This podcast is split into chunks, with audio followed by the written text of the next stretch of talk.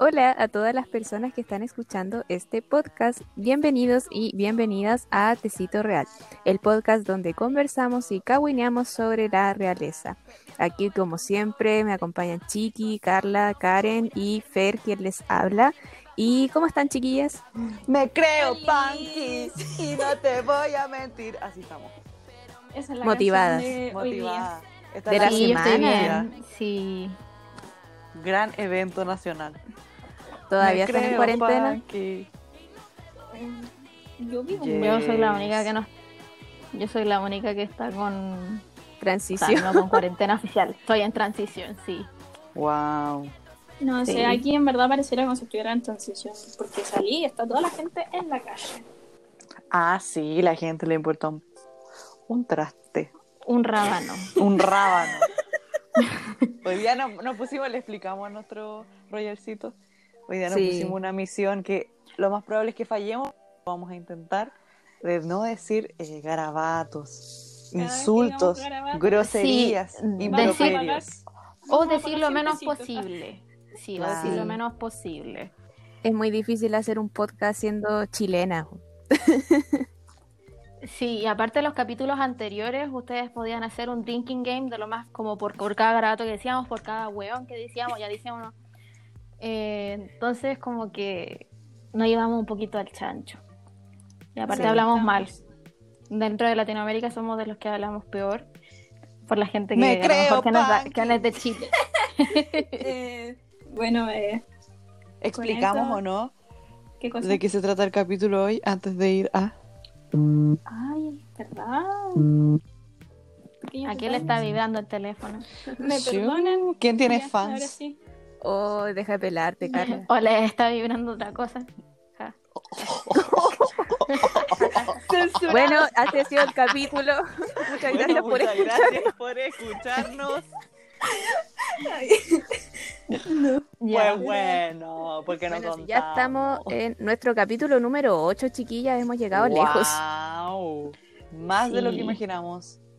Totalmente. Sí. ¿Y a qué vamos a dedicarle este capítulo número 8? ¿De qué vamos a hablar el día de hoy? No A sé los- si será como, como justo coincidencia con lo que está pasando eh, actualmente en Chile, porque igual teníamos como la idea hace tiempo, como lo dice, o sea, como la canción que estaba cantando. Me creo, la- Panky, y no te voy a mentir. Ya, weón. Vamos a hablar sobre los hijitos pasteles. Rebeldes. Pasteles. Pasteles. Los me creo. Panky. Los pasteles. Pasteles, sí. Sí, como que no se portaron muy bien en su, en su infancia y adolescencia. Adolescencia. Vaya. Sí. Que bueno, Sí. esto coincide con, con el quiebre de, de una de nuestras familias reales chilensis, por los Argandoña Calderón. Hicimos la encuesta en Instagram entre los Méndez y los Argandoña y la mayoría de la gente dice que los Argandoña son nuestra familia real, pero hay una facción rebelde que dice que en verdad son los Bolocos. No sé qué opinan Wow. ustedes. No, yo aquí quiero decir algo, porque yo en el capítulo pasado dije que los argandoñas tenían un reality y ustedes me mandaron a la punta del cerro, diciendo como que ellos no importaban. Y aquí estamos hoy día. Fuiste una visionaria en realidad. nacional. ¿Quiénes son los Méndez? Dime Fuiste quiénes son una, los sí, Méndez. fuiste una visionaria. Estocolmo. No, no, Hoy no, pero hablando no. como, Me creo, No. Es que en términos de prender al público encuentro que los Méndez llegaban mucho más que los Argandoña. Es que con Pero ese comercial. Sí, pero ahora con todo, sí, que ahora con todo lo que pasó con Hernancito, chiquitito, Chiquitito. es un niño peculiar, ya, perdón. Muy Felipe peculiar. Bello. Y encuentro que los Bolocos trascienden la- las fronteras. Es que Boloco sería más que todo Diana Boloco y Cecilia Boloco, pero... La No, pero- Ceci, por No, la Diana no, y todo lo que pasó y todo lo que pasó con Menem y con Máximo, el hijo de Cecilia Boloco en Argentina, como que andaba Uy, persiguiendo sí. a Máximo. Pero, pero en Argentina. Ya, pero trasciende la frontera igual, pues. Pero yo por eso sostengo que la Cecilia voló con nuestra Carolina de Mónaco, weón. Es como la Carolina cuando se casó con el Bate. Es la unión de dos Sí. reinos de Argentina y de Chile. Que no Además, la, mucho, la pero Cecilia bueno. igual se ha casado como tres veces, ¿o no? Eh, Eh, no sé, menos. creo que se ha casado dos veces. Sí. Sí, vamos a partir con nuestra sección de siempre de noticias y vamos a tener como un pequeño especial entre medios sobre esta novedad, este libro que salió esta semana. Pero vamos a partir con la sección de noticias, que es lo primero que tenemos en tabla. eh, la primera sección sería como qué hicieron Mega y Harry ahora, pero eh, en verdad estas noticias son como bastante chiquititas, así como ya sabíamos en capítulos anteriores, los mencionábamos que como que Megan y Harry ahora tenían como nuevas visiones, nuevas aspiraciones, como nuevos se- camino a seguir para alejarse como de la realeza y todo eso.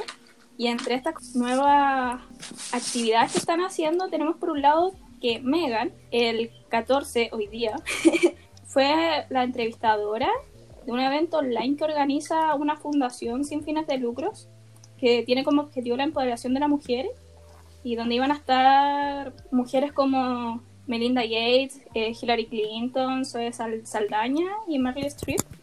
Y ella iba a ser la encargada de entrevistar a la cofundadora de esta organización. Por el lado de Harry, aquí el Ha- Harry como que se movió un poquito más.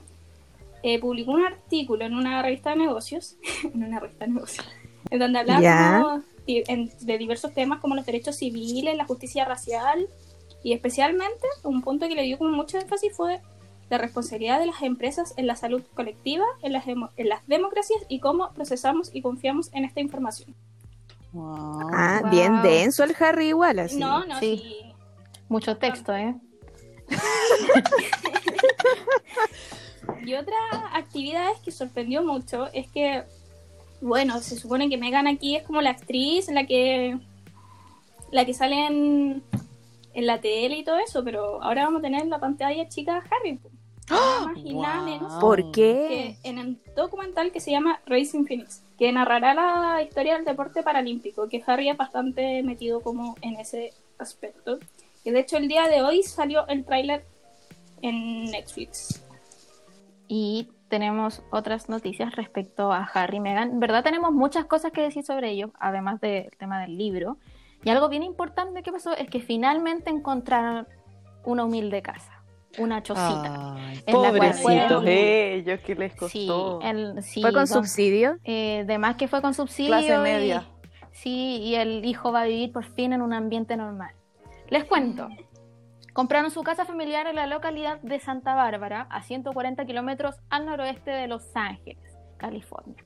Eh, tiene una tranquila privacidad, está todo bien y tiene varios vecinos famosos. Así que en realidad ahí te das cuenta de dónde está viviendo. Aparte de Los Ángeles, la mayoría de la gente que vive ahí son famosos, directores, actores, músicos, lo que sea.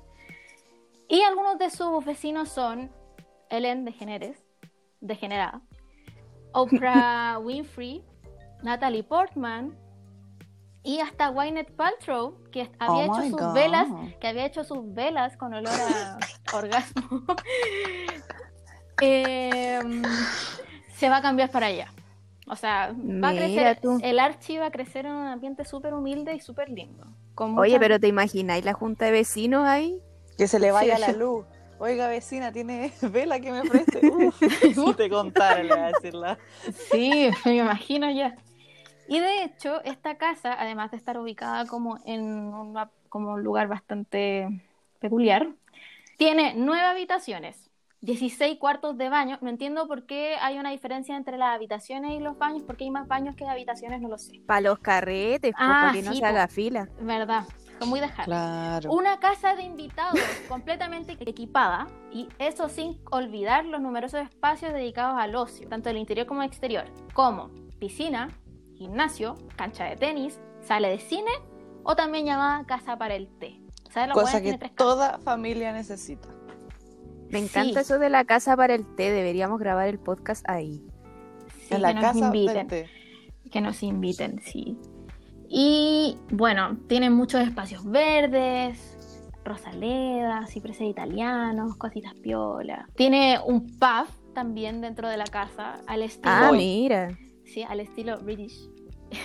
una bodega, varias terrazas con vistas panorámicas y una chimenea casi en cada habitación. ¿Cuánto vale esta casa? Porque así como muy barata no, no creo que sea, pues. La casa estaba evaluada como en 14,6 millones, creo que. 14,6 Ah, millones de chuta. dólares puede ser.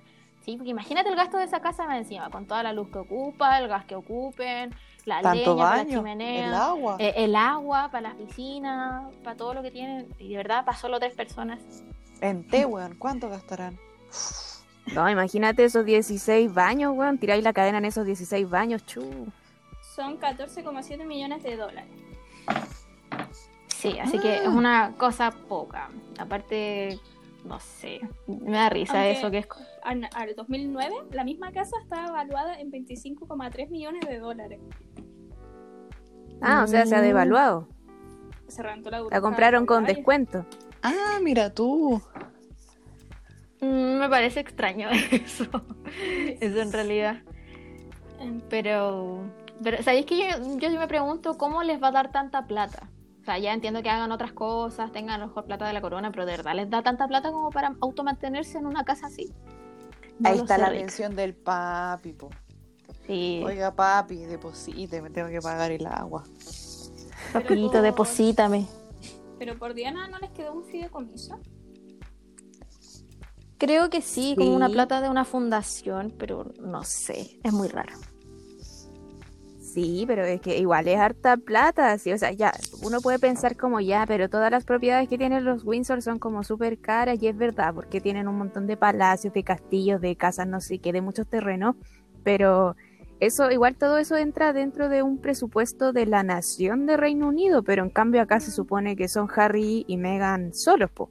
Entonces como que igual es mucha plata, o sea, Mm. pensando que Kylie Jenner se compró como su segunda casa como en 14 millones de dólares o una cosa así, Kylie Mm. Jenner. Sí, y ahí tenemos que cachar la, Vamos, la vamos a hacer plata. un post dedicado a esto porque me, me parece muy... Sí, y a ver si relevante aprendemos también. algo de finanzas, capaz tengan un secreto de finanzas que haya que aprender. Claro, que ¿Cómo pasan el dato para el subsidio. Sí, po. Porfa. ¿Cómo se postula? Quiero ese subsidio de la casa de Windsor, por favor. Y tenemos más sobre ellos, pero ahora es como lo más importante, como lo que más esperaba, porque se lanzó el libro que tanto esperábamos, Finding Freedom. Sí. Fair. Bueno, sí, como ya adelantaba la chiqui, este 11 de agosto por fin vio la luz este libro que se venía esperando hace mucho, que igual venía con hartos spoilers, porque igual se dieron como hartos adelantos y se publicaron hartas partes al principio. Y bueno, esta es la biografía no autorizada de los duques de Sussex, que está escrita por Omi Scooby y Caroline Durant. Em, por lo que dicen, en verdad los Sussex no tuvieron participación en como en la redacción de este libro, supuestamente no le dieron ninguna entrevista a los autores, pero en ningún caso han salido a negar, por ejemplo, los adelantos que salieron de este libro y por ahora no han negado eh, tampoco ninguna información de este libro por el momento. E igual está contado desde una perspectiva como muy pro Sussex, obviamente, eh, y también como de una manera súper cercana, aunque igual a mí, eh, como opinión personal, no he leído el libro todavía porque no lo he comprado, pero de las cosas que he leído en otras páginas, hay, hay hasta cuentas de Twitter que están haciendo como resúmenes del libro, pero yo igual estoy decepcionada, yo siento que fue como demasiada expectación y en verdad encuentro que, que al final es como un- una cuestión como de amplificar cagüines que en verdad son demasiado chicos, como que yo me esperaba que esto fuera como una bomba y siento que en verdad son cagüines como muy nada. Es que es como que, no sé, yo te diga fea y por eso escribamos un libro Uf, entero. Sí, y es como, no, y se va a fracturar la familia por eso. O sea, el clan Calderón Argandoña se va a fraccionar, pero por una puñalada, ¿cachai? Esa puñalada al lado del libro Los Sussex es nada.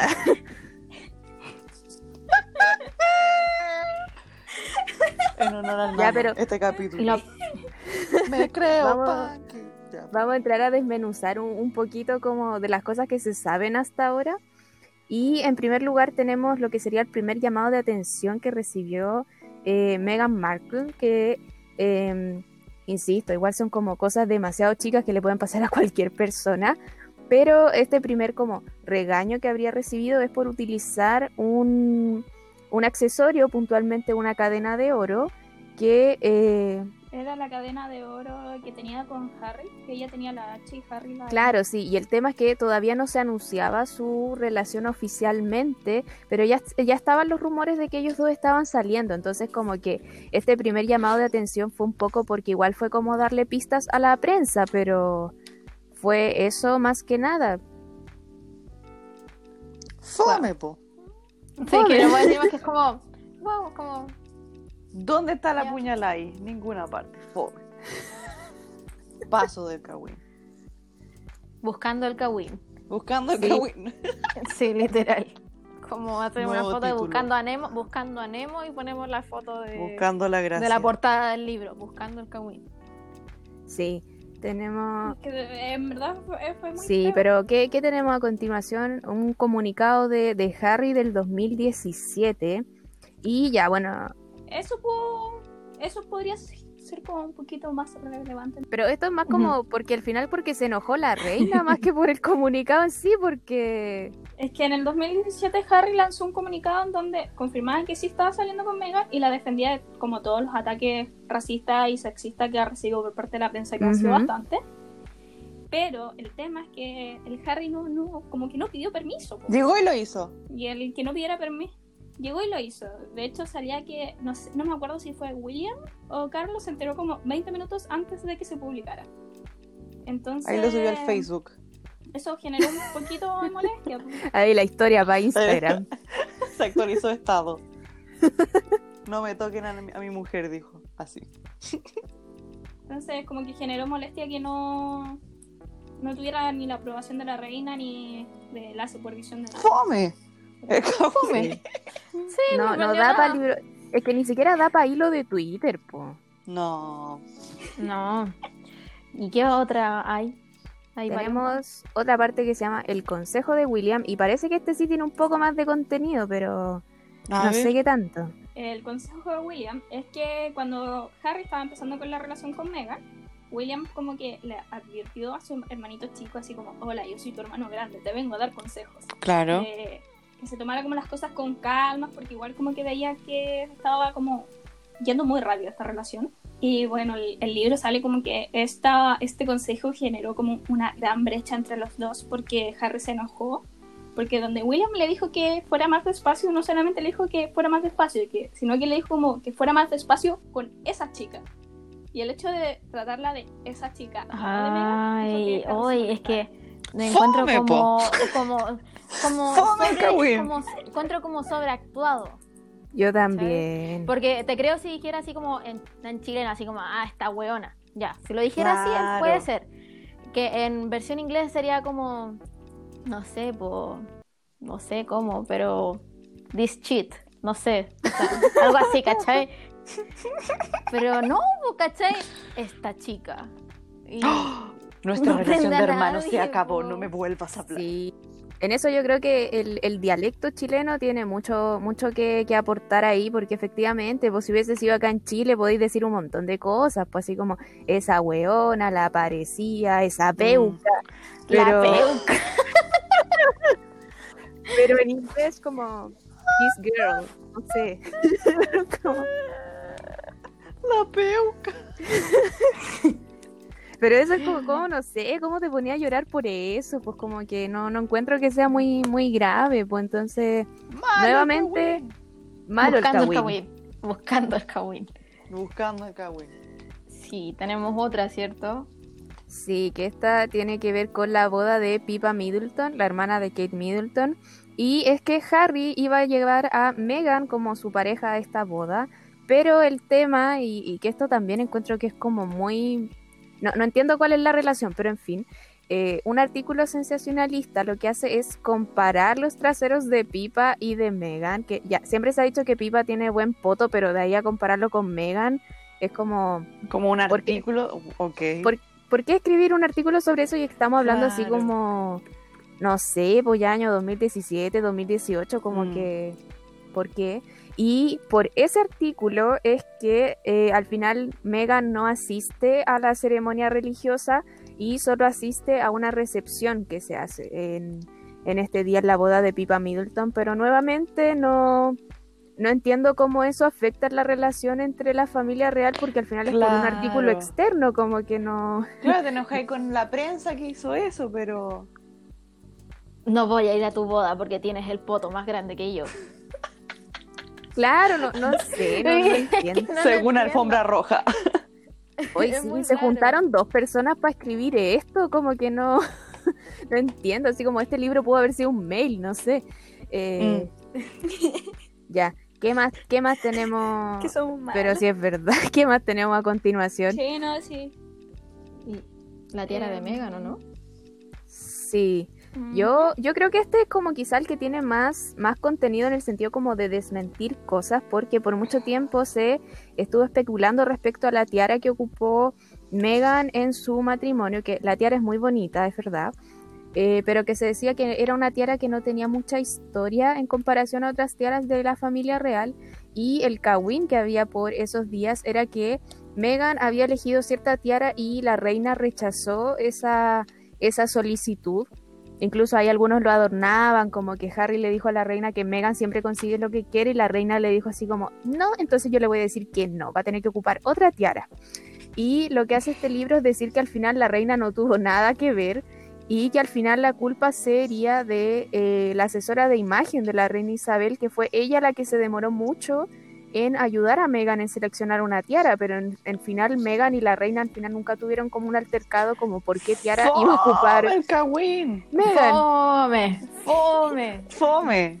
Sí, como me imagino un altercado por, con, por una tiara, así como dos personas tirando la tiara de un lado a otro hasta romperla. Así Con como- una puñalada. No, no es. No con esto. Sí, o sea, Ah, eh, fome. al final sirve como la desfuna de la reina Isabel II, pero pero fome el Kawin. ¡Fome! Sí. Ya, ahí tenemos el último que es sobre el cumpleaños número 70 del Carlangas. po. ¿Qué pasó en su cumpleaños? Eh, no sé, Carla, tú estuviste ahí. Reporteando. el. Sí, tú estuviste ahí. Bueno, eh, ya pues eh, a mí me invitaron. Ya. Yo como que en verdad no sabía si ir o no, porque igual como que mi agenda ocupada, pues ustedes Sí, po. Pero ya, pucha, me dio pena el Carlos, pues si son 70 años, igual como Carlos, Carla, igual como el nombre es parecido, pues como ya, puta, ir. Claro. Ya, yo llegué y toda la cuestión y apareció como de repente una sesión fotográfica, pues. Ya. Que de hecho la foto es bastante famosa, donde aparece Kate, William, Harry y Meghan. Y obviamente Caplangas con Y los cabros chicos. Las vendí. Obviamente, como iban a faltar las bendiciones. Y uno ve la foto y dice, ay, qué linda la, la familia, así como todos muy armoniosos y todo el tema. Pero no fue nada así, pues. El libro nos cuenta que realmente ni Harry ni William querían esa sesión fotográfica y como que solamente la hicieron como por compromiso por el papi y que en verdad como que para ellos fue como una real pesadilla y fue como todo muy fingido. Sí, Y eso igual me rompió el corazón. sí, igual lo que comentaba, lo que comenta el libro como desde la visión de los Sussex, es como que ellos alegan que los duques de Cambridge, o sea, William y Kate, no los hicieron sentir cómodos. Y en ese sentido, yo igual me pregunto como, ¿por qué cresta tendrían que hacerte ¿Cómo sentir cómodos como... ¿Cuál es la obligación? Porque igual son parte de la familia, no son invitados así, o sea, si fuera por eso yo creo que a mi familia me podría funar así como, hoy no es que la Fernanda no me hace sentir cómoda, así si yo odio a toda mi familia, pero... Pero encuentro que igual es como, no sé, Ay, ¿por qué te reís como Ahora todos los royalcitos saben la verdad. Sí, ¿quién es la de la risa de Delfín? Descubran. Sí. Sí. Pero eso, a mí me pasa que, nuevamente, encuentro que este Kawin es como muy... Es que no, no entiendo esa cuestión como esa queja. Ay, es que no nos hicieron sentir cómodos. Porque si me dijeran así como, no, es que ellos nos insultaron, nos dijeron estas cosas como, ya, ok, lo Fome el entiendo. Kawin, po. Pero que te digan así, ay, no, es que no nos hicieron sentir cómodos, es como... ¿Y por qué Según deberían yo, hacerte sentir es el cómodo? caso de cualquier de cualquier familia que se quiere sacar una foto familiar. Siempre es como Sí, son un desastre. Me acordé de, del capítulo de Malcolm donde van como a un estudio a sacarse la foto familiar y Dewey se mete a otra familia y Luis está así como, Dewey, sal de ahí, esa no es tu familia. Ojalá fuera mi familia. No, Megan, sal de ahí, esa no es tu familia. Oye, vamos a hacer el meme de eso, creo yo. ya, sí. Ah, y otra, otra cosa que también decía el diario, o sea, el diario, el libro, y que en verdad lo encuentro como muy amigo que te pasa, es que Harry siempre ha estado pendiente de lo que los medios decían de, de ellos. Como que siempre leía, leía estos diarios que más los hacen mierda y el güey los leía. Es Sádico. Masoquista. Sí, es como, De verdad.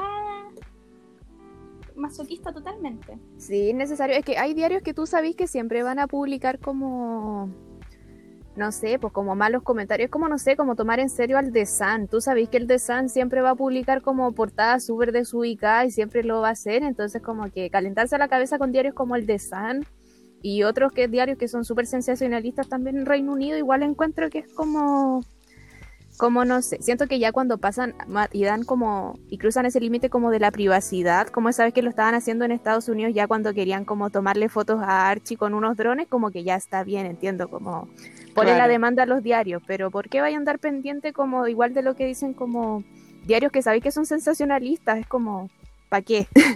Y lo último, que igual es como muy feo, es que Megan eh, tuvo que tomar un entrenamiento militar Wow. Para prepararse a- ante cualquier evento así como terrorífico. Terrorífico. Y en eso y, Uh, y relacionado, fantasma. y relacionado a eso, eh, no sé en qué año fue exactamente, pero a Megan le llegó un paquete extraño que traía polvo blanco. Tenía escrito una consigna como racista y, y iba dirigido a Megan, pero al final no era nada grave, pero igual fue... Era azúcar flor. igual Megan la pasó mal. Ya, sí, ese, ese Kawaii puede ser un poco más, eh, más sabroso. Sí, más duro. Pero no es para escribir un eh, libro. es como más duro. Es que a mí me pasa eso. O también, por ejemplo, otro que, que bueno, no está acá en la pauta, pero que también lo leí que tiene que ver con la boda de Eugenia, que se casaron en el mismo año eh, Eugenia y Harry, solo que con unos meses de diferencia. Primero fue la boda del príncipe Harry con Meghan y la de Eugenia, si no me equivoco, fue en octubre. La cosa es que para ese entonces eh, Harry y Meghan ya estaban esperando a su primer hijo, a Archie, pero no lo habían anunciado todavía. Entonces como que eh, Megan supuestamente se dice que habría decidido como anunciarlo en el mismo día como de la boda de Eugenia a la que fueron, pero no, no lo anuncia en sí como, como ese mismo día, sino que lo que hace es que ella va como con una ropa un poco más suelta, entonces como que eso daba a entender de que ella estaba embarazada, que no iba como con ropa ajustada, y unos días después ellos dos anuncian como que están esperando un hijo, pero yo igual encontré el asunto de la ropa como demasiado rebuscado, no sé. Sí. Es como, ay, es que dio el simbolismo de. No. Fome la copucha. Fome. Sí. Yo no, no entiendo mucho hasta ahora la razón de ser este libro. Yo, yo creo que me lo voy a comprar igual para poder jugar como el libro completo, por- porque una escahuinera igual. Pero hasta ahora es como muy, muy... Siento que fue demasiado spoiler, pero en términos de contenido es como muy nada. Mm. Es que mm, siento que como que fue mucho humo para tampoco, sí. Sí, es que, o sea, como dijo la Karen, estos son como problemas que pasan en cualquier familia, obviamente como con ciertas proporciones, pues ninguna aquí tiene como la plata que tienen los Windsor, pero son Aunque problemas no que pasan en 16 cualquier... baños. Ah. Ustedes no viven en un palacio. Pucha, no, a mí me alcanzó. Me alcanzó para 14. Es que es Ah, como... Qué ordinaria. Es como cuando hacen un tráiler muy bueno de una película y después la película termina siendo lo mismo que decía el tráiler o más fome. Y hay que dar Como cuando, cuando conocí a alguien por internet y después lo veí y es como. Ah, La decepción. Sí, Sí. duro. Y ahora vamos a continuar con las otras secciones que tenemos. Ya una de las que siempre hablamos es qué hizo el FUNAS ahora. Ay, Dios y mío. nada, y ya, pues, no ha pasado nada.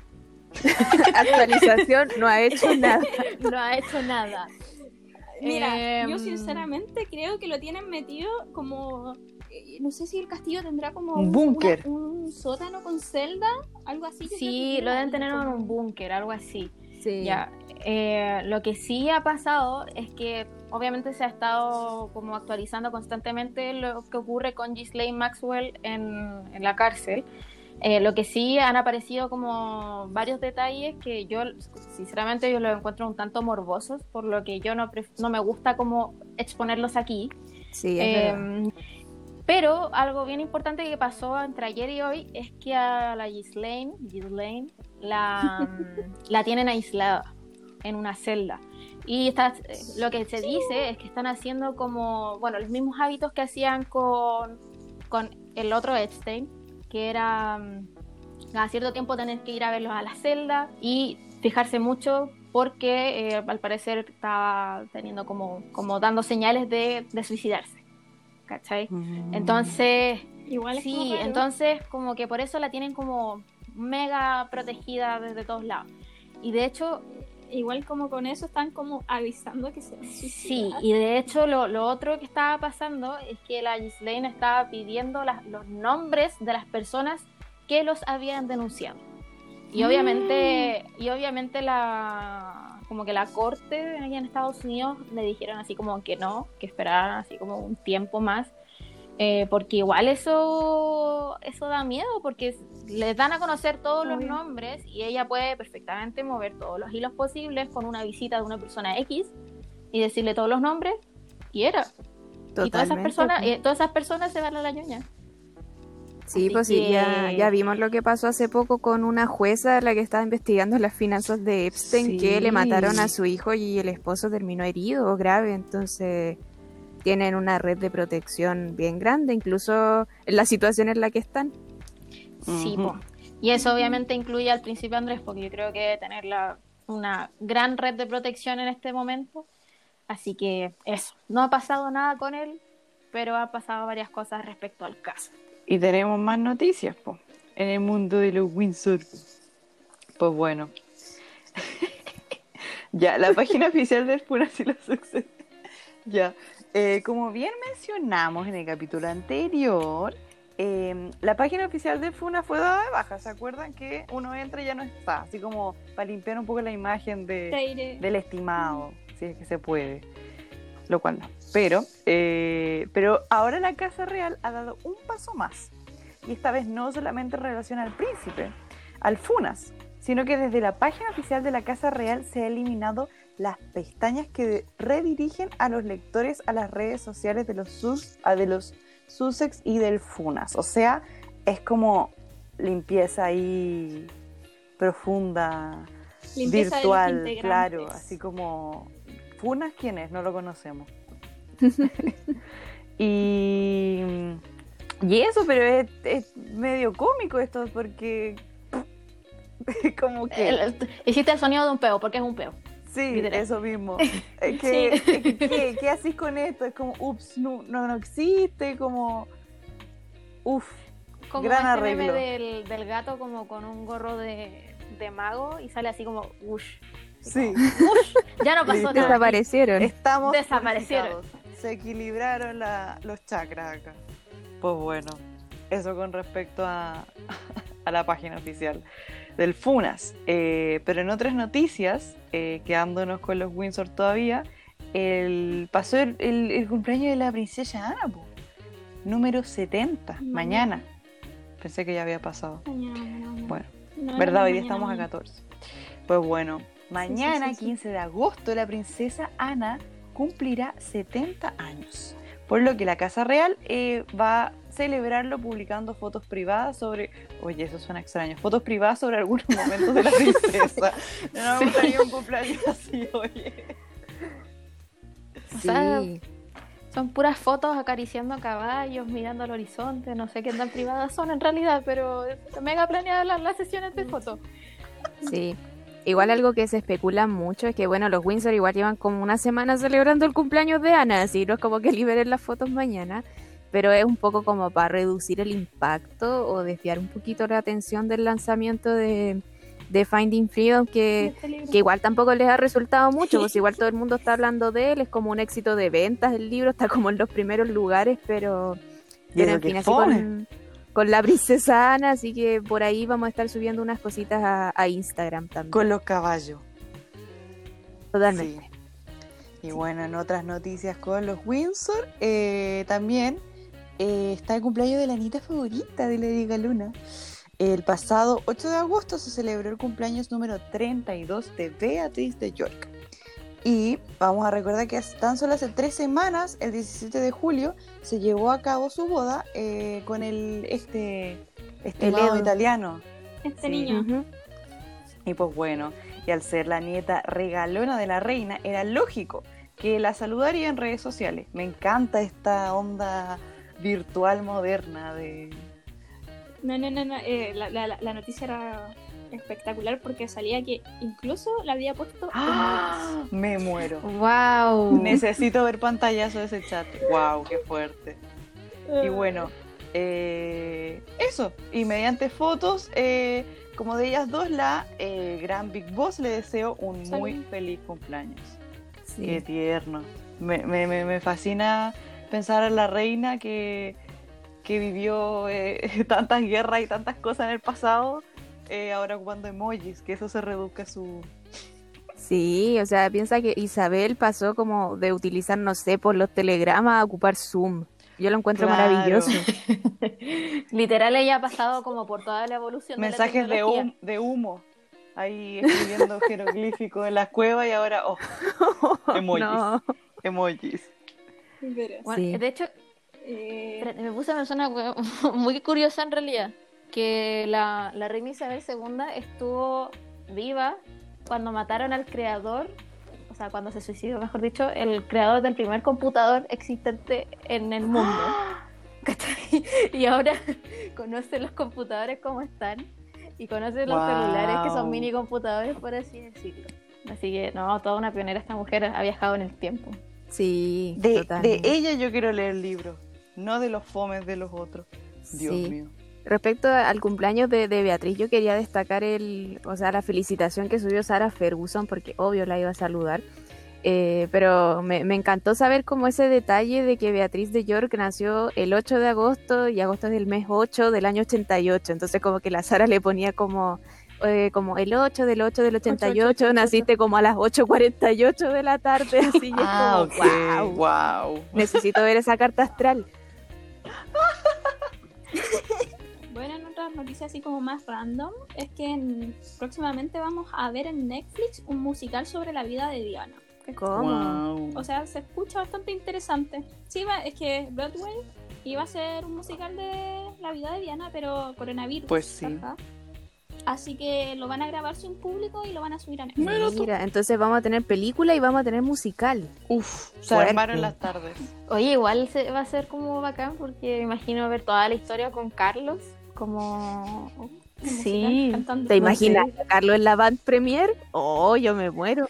Él me mintió. La Él Camila. me dijo con la que Camila me amaba. Me entero todo era- Así. Y esa canción de Dos mujeres, un camino. Ya. Aguante. Sigamos. Sí. ya me dio vergüenza. Ya. Bueno, ahora tenemos otra pequeña sección en realidad que es como para hablar otra, de otras casas, además de la de Windsor. Que es sobre el, el, el autoexilio en realidad. De- no del exilio, del autoexilio. De don Juan Carlos de España, el ex rey, rey emérito. Ya. Que al principio eh, le habíamos puesto el Juancas. Pero alguien muy inteligente y que escucha continuamente nuestro podcast, que creo que se llama arroba guion bajo, como guion bajo Roetgen, algo así se llama, eh, nos dijo, es mejor Nos el sugirió. Juan Cacas. Sí, es mejor el Juan Cacas. Y fue como, Así "Oh, que- sí, el Juan Cacas es mejor porque queda doc para este personaje, así que nosotros le, le decimos el Juan Cacas. Por más que haya gente un poco opositora a ese nombre en las publicaciones de nuestro Se lo Instagram. merece. Se lo merece. Sí, pero se lo merece. Pero mm, bueno, ha causado harto impacto porque eh, al, al- él al decir de que se iba a ir de España, porque le mandó una, una cartita a su hijo, al rey Felipe VI, em, decía que él quería así como tener más tranquilidad, no sé qué cosa, estar como vivir la vida loca, estar feliz. Al principio habían dicho de que se iba a ir a República Dominicana, ya, Con sus amigos. con su- no como a irse a un resort que era que es parte de, la- de una familia amiga de, de- de don Juan Cacas y además no se fue ahí po. no se fue ahí y de hecho lo que ocurrió previo a esto es que el Tribunal Supremo como que no, no había eh, como a- rechazó la idea de tomar medidas cautelares en su contra debido a que no, no, no estaba en proceso de investigación el don Juan Cacas. Entonces fue como ya filo, váyase. Váyase nomás. Váyase con, váyase con Dios. Sí. Sí, El tema es, eso. es- es que estuvo como 10 días desaparecido, pues, onda, 10 días en donde nadie sabía dónde estaba y donde ahí incluso le preguntaron como a Leticia, pues como Leticia no se lleva muy bien con, con su suegro, como que se hacía la weona, pues le decía a los periodistas como, oh, no te escucho, no entendí la pregunta, así Ajá, como, Oh, cortando, estoy pasando por un túnel. oh, BTR. Entonces, Hola. al fin, ¿Qué me llamaron? entonces al final el don Juan Cacas se encontraba en los Emiratos Árabes Unidos, en Abu Dhabi, Mish. donde Ah, estaría bien acompañado supuestamente por un amante y esa amante yo creo que es, eso se después se profundiza cierto en lo que vamos a hablar después o no Sí, tenemos una teoría. Sí ya perfecto. Entonces después vamos a contar sobre eso. así que ahora vamos a empezar corazón, nuestra- corazón. vamos a empezar lo que es nuestro especial. Vamos a empezar con el capítulo. creo Después- y no te de- voy a... después de una hora hablando. Bueno, así que vamos a hablar sobre el especial Eh. sobre nuestros hijos pastelitos. Pasteles. hijes pastelitos Eh, bueno, el primero, como no, va a ser de nuestra casa Windsor y nada más y nada menos que el príncipe Harry con una juventud bastante, eh, ¿cómo decirlo? Bueno, Vivir la vida loca. Divino tesoro. él vivió la su juventud bastante loca. libre. Como que de verdad ventiló todo. Literal. Todo. Todo. todo Entre una como los primeros eh, acontecimientos de la adolescencia del niño es que fue a rehabilitación. En el ¿Quién no? 2002, el palacio de St. James, donde vivía Carlos con los hijos, mandó a Harry de 17 años en ese entonces a un establecimiento al sur de Londres. El portavoz aseguró que esto era un asunto serio, que se resolvió dentro de la familia y ahora está pasado y cerrado. ¿Y por qué fue Pero a se rehabilitación? como, ¿por qué va a ir a rehabilitación? El niño fumaba with eh, marihuana. Drogas como- recreativas. Sí, como algo recreativo, pero como con la combinación con el alcohol, como que... mm, dramas. Así que... Yo cacho que a lo mejor como que se fumaba con mucha suerte como un pito y Carlos le Y dijo era como te, Dios. te, te vais para allá. Sí, sí, es que si fuera por eso, no sé, tendría que mandar a la mitad de Chile a rehabilitación, weón. Pero bueno, lo mandó, se supone que salió todos felices y bla, bla, bla, pero no muy felices. po. Eh, lo acusaron en el 2004 de algo que está muy mal, no lo deberían hacer, que es copiar en pruebas. Wow, qué Oh, mal. pero ¿cómo? ¿Cómo? ¿Cómo? ¿Qué sigue? ¿Delinquir? Es que, Pegarle a las abuelitas. Es que, a ver, en la familia real se exige una excelencia académica y bla, bla, bla, bla. Y el hecho es que, bueno, parece que nuestro príncipe contrató un instructor para que le hiciera las tareas. Un genio. De hecho, visionario. Pero eso, eso no es todo, sino que una ex profesora aseguró que ella también lo ayudaba a engañar al sistema. Ah, qué bien. Y otra, creo que es esta otra. No es la misma. Llamada Sara. Sí. ¿Es la misma? Ya, bueno, la Sara, que era su profe- profesora de, Ujú. de arte, eh, dijo que las autoridades del colegio. eh, Esto, esto ya lo encuentro más fuerte, porque esto es como de arriba, no es como que el niño se la haya ingeniado. El- La no es como que Harry se la haya ingeniado. Sino que las autoridades del colegio lo obligaron a realizar la mayor parte de un trabajo escrito para su clase. Y el, como el gran drama, bueno, aparte de ese drama, el problema aquí es que este, este niñito utilizó la tarea para otra Qué institución. patudo. Eso no es como plagio. Eso es pasarse de, verga. El plagios. El plagio. El plagio. Eh, lo podríamos poner harto a, a poco a Harry. El Sí. fotos, el plagios. El Bueno, El potos.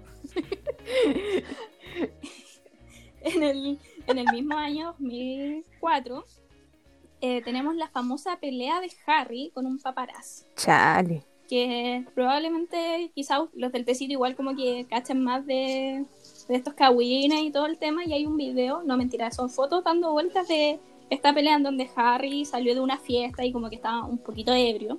Y como que se enojó con un paparazzi, así que como lo empujó, le pegó y terminó internándose, o sea, terminó internada en, un, en una terapia de desintoxicación. No, si de verdad como que el alcohol... Lo transformaba. Bueno, en el 2005 yo creo que esta sería como una de las polémicas más fuertes que ha visto, en- o sea, que se ha visto envuelto Harry, que es cuando se disfrazó en, eh, de nazi Puta el para huevo. una... Qué buena idea, weón. ¿Quién mierda le dijo que era una buena idea? Yo creo que no, nunca se alcanzó a desintoxicar.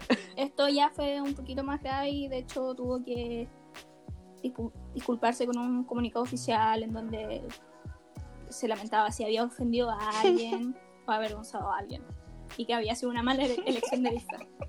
Pero Un bueno, poquito. bueno, siguiendo con, pucha que ha tenido un escándalo este niño. Dios No, pero ahora se empieza a poner bueno. Sí, sí, la mejor parte. En el 2006, eh, el diario de A variar. eh, tuvo un titular en donde lo expuso como Harry el sucio. El Dirty Harry. El sucio creepy.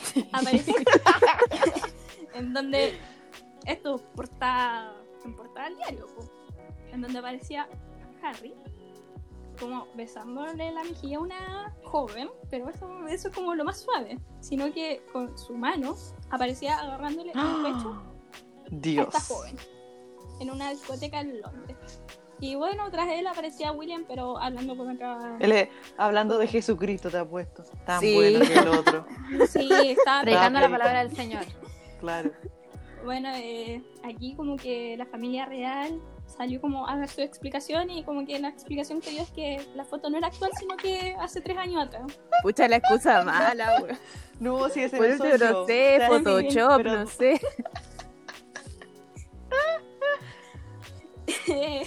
bueno, saltándonos como seis años, como uno ya pensaba que Harry ya estaba rehabilitado. Que ya tocó eso, fondo. Pero no, todavía no tocaba fondo. Eh, en el 2012 fue el tan... El A. TMS, le dicen a ti, lo- O los TMZ. TMZ. Sí. pero salieron a la luz unas lindas fotos en donde aparecía Harry a puto pelado. Sin, Sin ropa, nada de ropa, sin nada. Porque- Pero lo que es nada. Lo que es nada, es nada. Tal parece que... Mentira, llevaba un reloj. Wow. Se le ve el reloj. Lindo el reloj. Uh, no, se le, reloj. no se le ve la muñeca. Uh. Se le ve el reloj y una cadena. Bueno, al parecer estaba con su amiguito jugando al billar y la apuesta era sacarse la ropa y... Y pucha, si se sacó la ropa, pues. Eso sí que son Y en la carretes. foto po. aparecía con... Ya, pero ¿por qué estaba con una chiquilla entonces? Y bueno, en la foto aparece otra chica. Es que quizás estaba jugando con muchos Es que Una Según- cosa llevó a la otra. Es que la cuña dice que estaban ahí los amigos ahí prendidos, como uno se prende con los amigos. Y después dijeron así como, ay, ¿qué hacemos? Está muy fome. Y, y, o sea, lo que yo leí en la noticia era que bajaron y fue como, "Ay, ¿quién quiere carretear con el príncipe Harry? Y subieron a personas X, a chiquillos X, y fue como, listo, juguemos al billar, saquemos la ropa. Y bueno, Es para entrar Claro. en confianza, para conocer a la otra gente. Sí, ¿no? Y, y lo que pasa en Las Vegas se queda en Las queda Vegas, Las pero Vegas, po. no pasó así en este caso. Sí, le pusieron una estrellita en el poto. Eso es lo que más me da risa. Es que, es que que eso igual Todos tenemos una raya del poto. Igual como que lo Hemos tiene... visto Es que tantos potos de nuestra vida y le ponen una Igual Es que me da la risa que poto. muestran todo, pero el poto no. Pero Y sale le ponen estrellitas, ¿Sabes así es como, ¿para qué?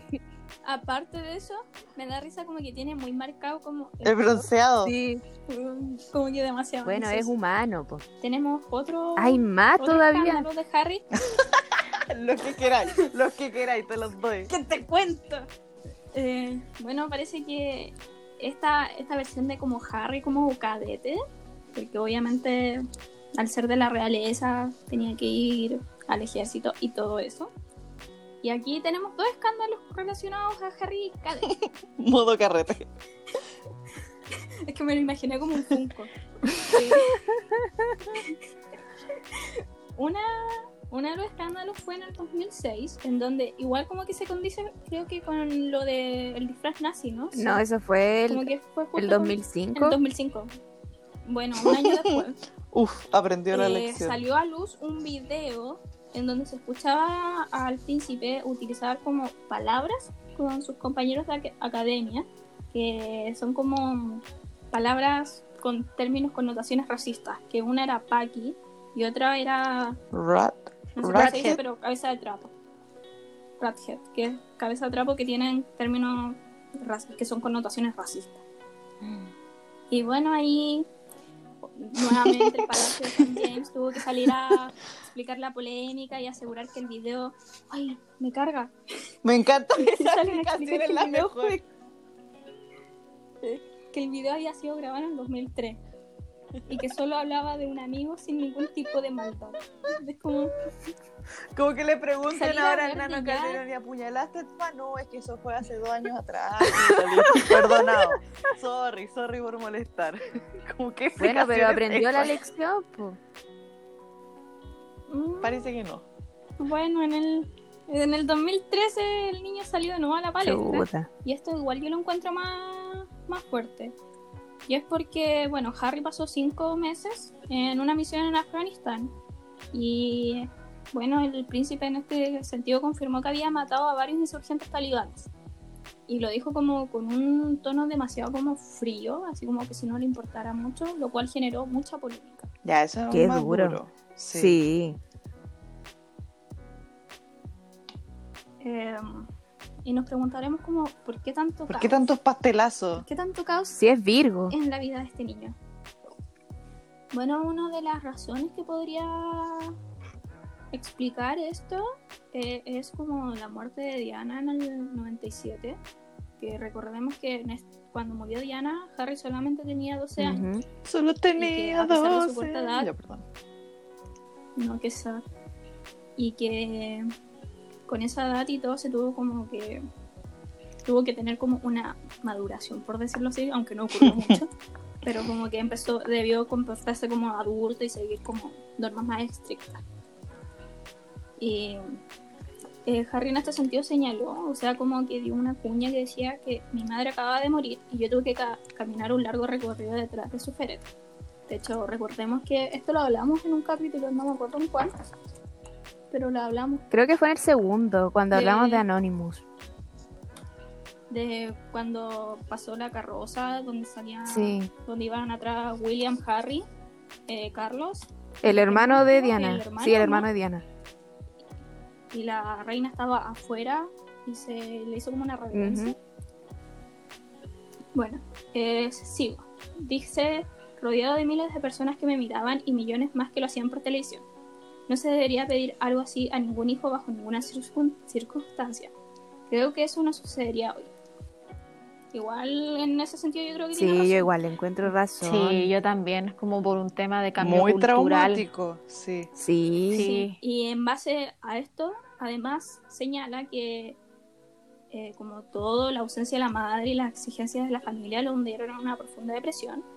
Y, en- y dice, mi forma de lidiar con ello era metiendo la cabeza en la arena, negarme a pensar en mi madre, porque eso, y ahí se hace como una pregunta retórica de cómo ayudaría eso, de pensar en su madre, y que eso lo iba a hacer que lo entristeciera y no iba a traerla de vuelta. Oh. Mm, Y ella- ella igual dijo como que era mejor apagar sus emociones, y como viviendo años caóticos de su adolescencia y juventud y así como empezó su etapa. Empelotándose en la pega. No, no, justi- no justifica para nada como ciertas cosas, porque, o sea, el tema del apoto con la vida te lo Una Sí, cosa yo también. el, Un buen carrete termina así. y el y el Dirty Harry también, pero el tema de disfrazarse como nazi o de referirse a otra persona con términos eh, racistas y el pegarle a un fotógrafo igual ya eso no lo justifica. Sí, pues yo Mm. encuentro que es como, ya entiendo, estáis pasando por un momento muy difícil donde seguramente no tuviste una contención adecuada, pero igual no sé, pues encuentro que esas cosas no, no tienen nada que ver, es como, oh, ya sufro mucho con la muerte de mi madre, me voy a disfrazar de Hitler. Claro. Mm. Sí. Y que más encima no solamente fue como disfrazarse de nazi, sino que más encima se puso esta cosa La esvástica. Esvástica. Sí, más Sí. encima. Entonces, igual Sí, Pucha, un poco más sí, porque a esa edad tampoco uno no es nada weón, pues. Es como. no pues en el ¿Cuándo fue esto? En el 2005, ¿no? Sí, pues sí. entonces él ya, ya tenía varios años encima, entonces Sí. igual es como un poco... mm. Lo que sí me pasa con Harry es que a pesar de como todos estos cagazos, me pasa que igual siento que él es como buenito de adentro, Sí. ¿cachai? Porque siento que todas estas cuestiones que tuvo, si bien no se le justifica nada, Es como cuando tienen esa etapa reprochable donde hacen cualquier tontera y lo que se les venga para estar en contra de lo como de cómo es su familia y cosas así. Claro.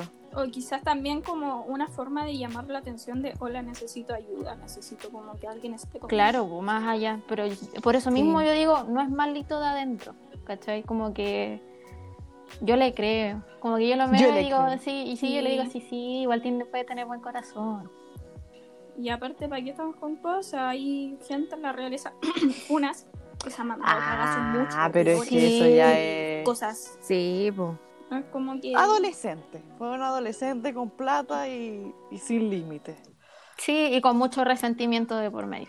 Sí, Sí, y por eso actúa así. Pero hecho con el don. Eh, con esto saldríamos, o sea, terminaríamos con nuestro primer participante de Hijitos Pasteles. Y ahora vamos a seguir con otra que no es de la realeza.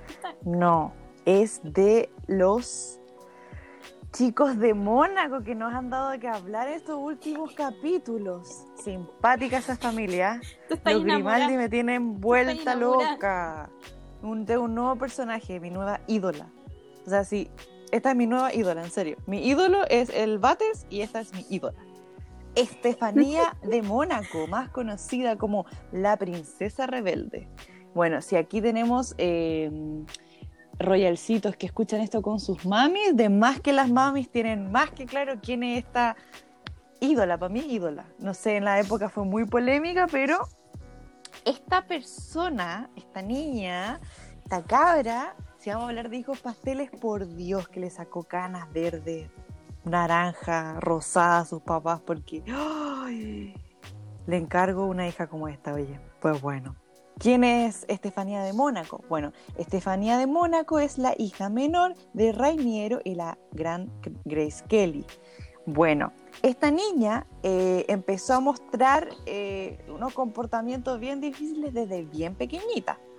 Eh, decían que ella cuando era bien chica eh, le sacaba la lengua a los fotógrafos, se ponía a hacer pataleta, lloraba, gritaba en los actos como oficiales, se portaba como las pelotas.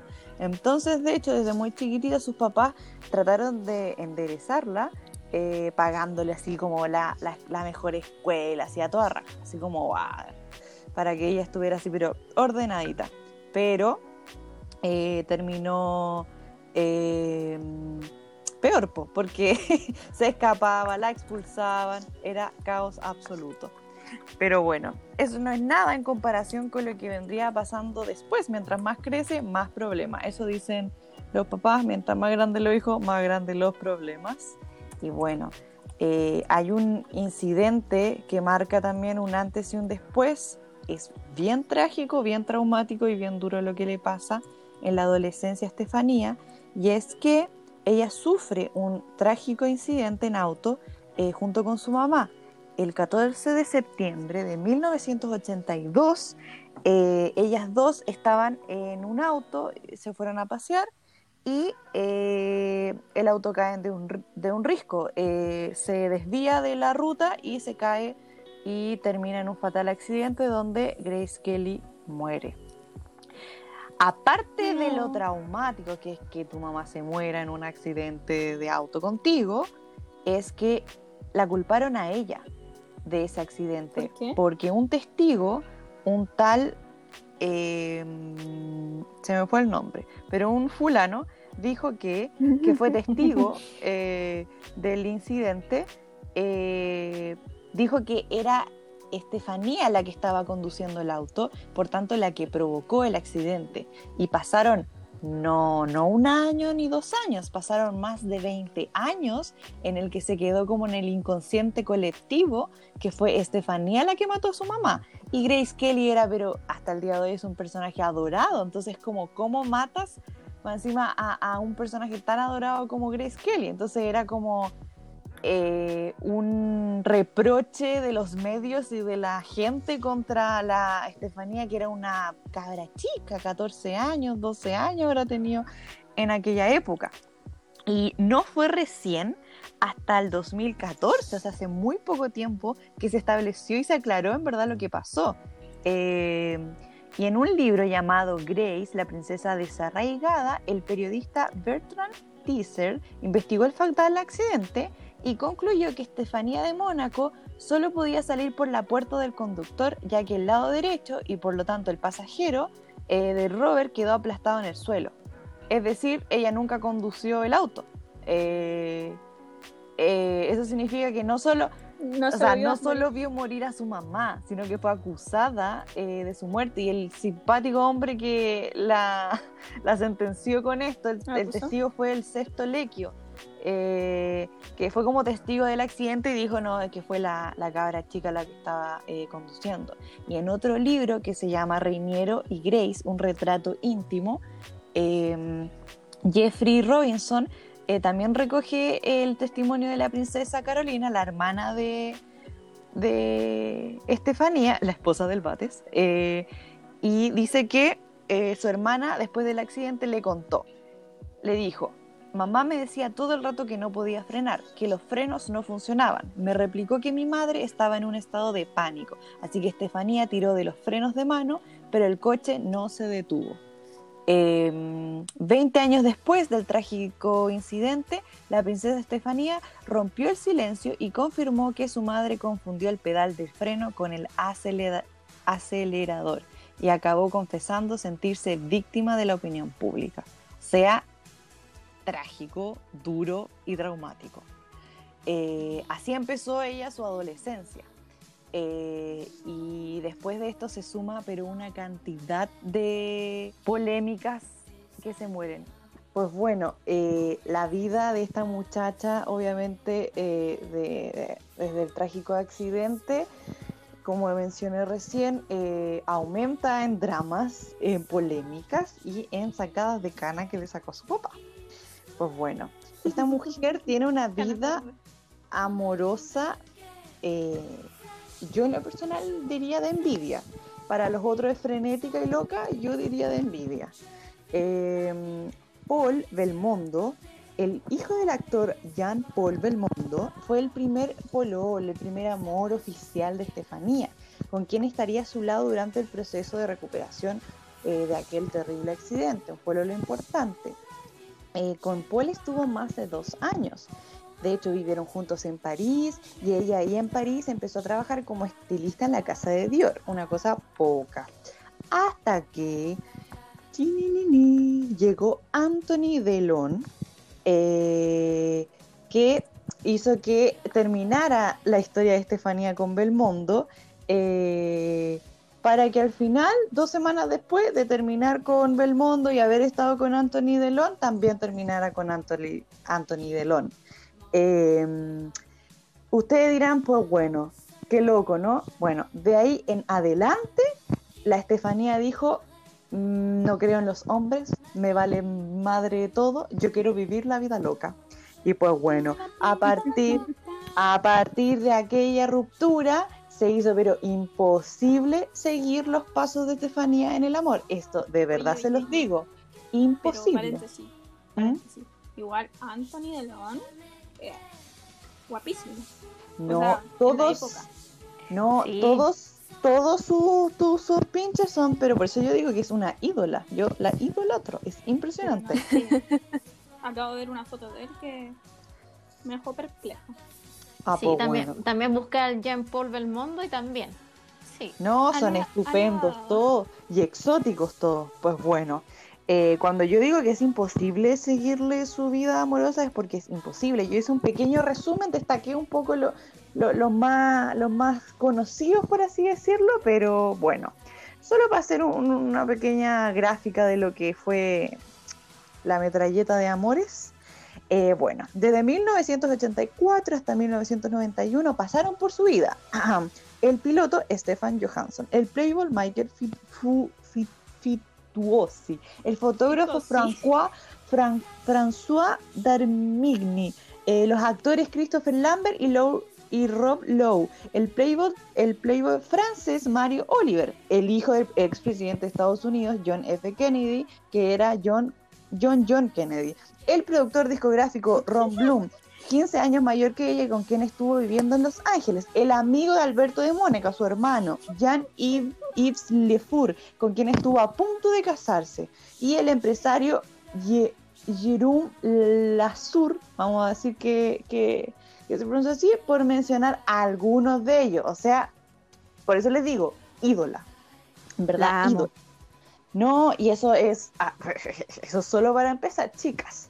Bueno, pero aparte de esta mujer eh, ser eh, una mujer que no, no quería establecerse mucho con sus parejas, eh, tampoco tuvo una vida laboral muy estable, pero su currículum es de envidia. O sea, no solo su vida amorosa es de envidia, su currículum es pero de ensueño, porque esta mujer realmente es como Barbie, que ella dice así como, ¿no fueron a la luna ustedes? Así como, ¿no fueron astronautas? Qué loco, porque yo sí. Pues bueno, ella es algo así.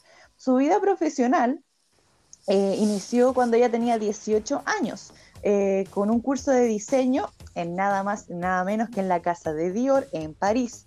Y a los 20, eh, cuando ella tuvo 20 años, trabajó como modelo para la agencia First y lanzaba eh, con su amiga eh, Alex eh, de la Comble, Comble. Bueno, con su amiga dijeron, vamos a sacar una línea, una línea de traje de baño. Lo sacaron y les fue la raja. O sea, les fue éxito rotundo su Descueve.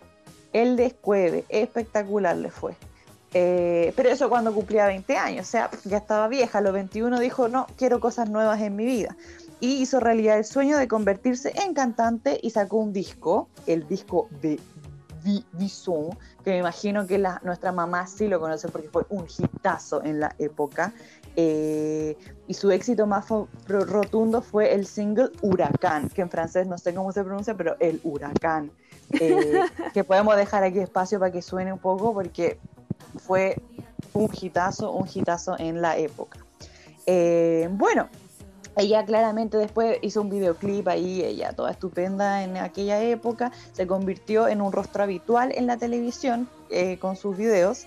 eh, pero de la música ella se aburrió, dijo, "Mm, esto no es suficiente, ya mucho de música, pasó al cine, sacó una película que se llama un poquito autorreferente, eh, que se llamaba Estefanía de la A hasta la Z, y firmó un contrato con, con quien, quién, quién más ni quién menos que con Paramount en los 80, o sea, wow. Eh, pero también dijo, eh, esto no es suficiente, entonces también hizo un poco de televisión, presentó algunos programas como una especial de magia en la BBC. La BBC es el canal más importante del mundo y de eh, Reino Unido. Eh, y también participó, porque ¿por qué no? En, una, en la serie que fue un hitazo en aquella época también, Dallas. Eh, participó en seis eh, episodios. Pero no solamente eso, eh, en 1981 sacó su propio perfume, eh, Stephanie, y dos años más tarde volvería al mundo de la canción con su segundo disco, Winds of Change, y eh, claramente eso era insuficiente, ya se aburrió, dijo, ¿qué más podemos hacer? Y su siguiente objetivo fue convertirse en empresaria, invirtiendo en las tiendas, restaurantes Ripley Café, que en verdad son un, un consorcio bien grande e importante por esos lares. Eh, así que, pues bueno, Bastante movida la niña. bastante movida. O sea, el papá eh, estaba ya medio ner- nervioso en esa vida, claro, como que no entendía que- qué es lo que pasaba, que estaba en París, que después estaba no- con no sé quién, y bueno. Pero, jajajaja, está como por cuando yo le digo que esto es un personaje, es porque de verdad es un personaje. Esto no se queda solo acá. Esta es la mejor historia de la vida. Yo ya les conté un poco un resumen, una idea, un, un- un- un- le- les tiré una pincelada de lo que fue su vida amorosa. Pues bueno, con la edad se pone más buena.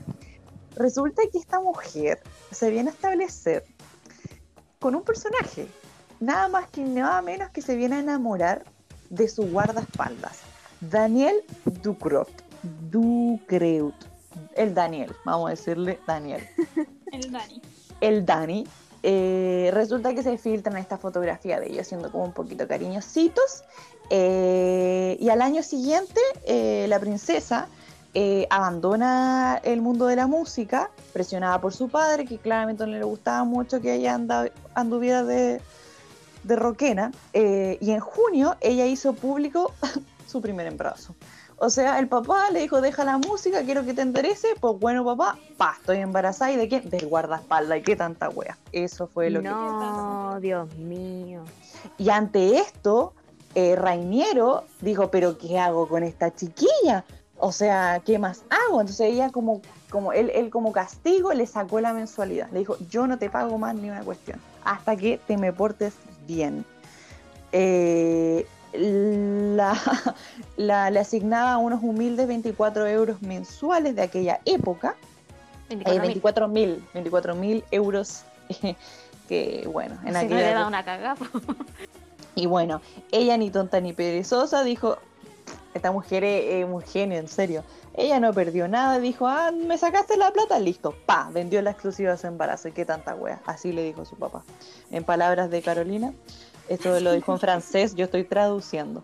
Eh, y bueno, esto ella lo hizo en verdad para presionar un poco a la- al papá eh, y que le levantara eh, la suspensión, Sí. pero esto lo único que provocó fue que Rainiero se enojara más y que su hermana la sacara de todos los actos oficiales que hubieron. Y recuerdan, sí, el capítulo anterior, cuando hablamos de las bodas reales y que la Carolina, que, no, no fue su hermana y que había muchas peleas. Bueno, por aquí tiene que ver la cosa. O sea, las peleas venían desde esa época. En el fondo, la princesa haciendo un caos y la otra escandalizada diciendo, "Ah, bueno, no te quiero cerca, estás loca. Entonces, eh, ahí empezó el drama con el guardaespaldas, pero eso no se quedó ahí. Eh, en mayo del 93, el ex guardaespaldas, que ahora era su esposo y padre de su hijo, aparecía junto a la princesa por primera vez en un acto eh, oficial. Eh, fue en la entrega de los World Music Awards, porque esta mujer es músico y ella estaba metida en eso- esos mundos. Sin embargo, la pareja estuvo muy lejos de Rainiero y Carolina. Mientras esto veía la ceremonia desde la tribuna oficial, Estefanía y Ducré lo lanzaban, lo hacían eh, mezclado con el resto del público. Ellos estaban ahí en la galería, así, ¡wow! Y bueno, un mes más tarde, con la ayuda de su hermana Carolina, Estefanía se reconciliaría con su padre, eh, pero Rainiero le puso condiciones. Es decir, como que le dijo, te voy a aceptar esa relación media rara que tenés con tu guardaespaldas, pero no se pueden casar. O sea, esa ordinariedad yo no la voy a permitir, le dijo. Eh, y, a- y- y que ella tenía que ir eh, como a los actos oficiales sola, como que no, no iba a permitir tampoco tanta amabilidad con el estimado.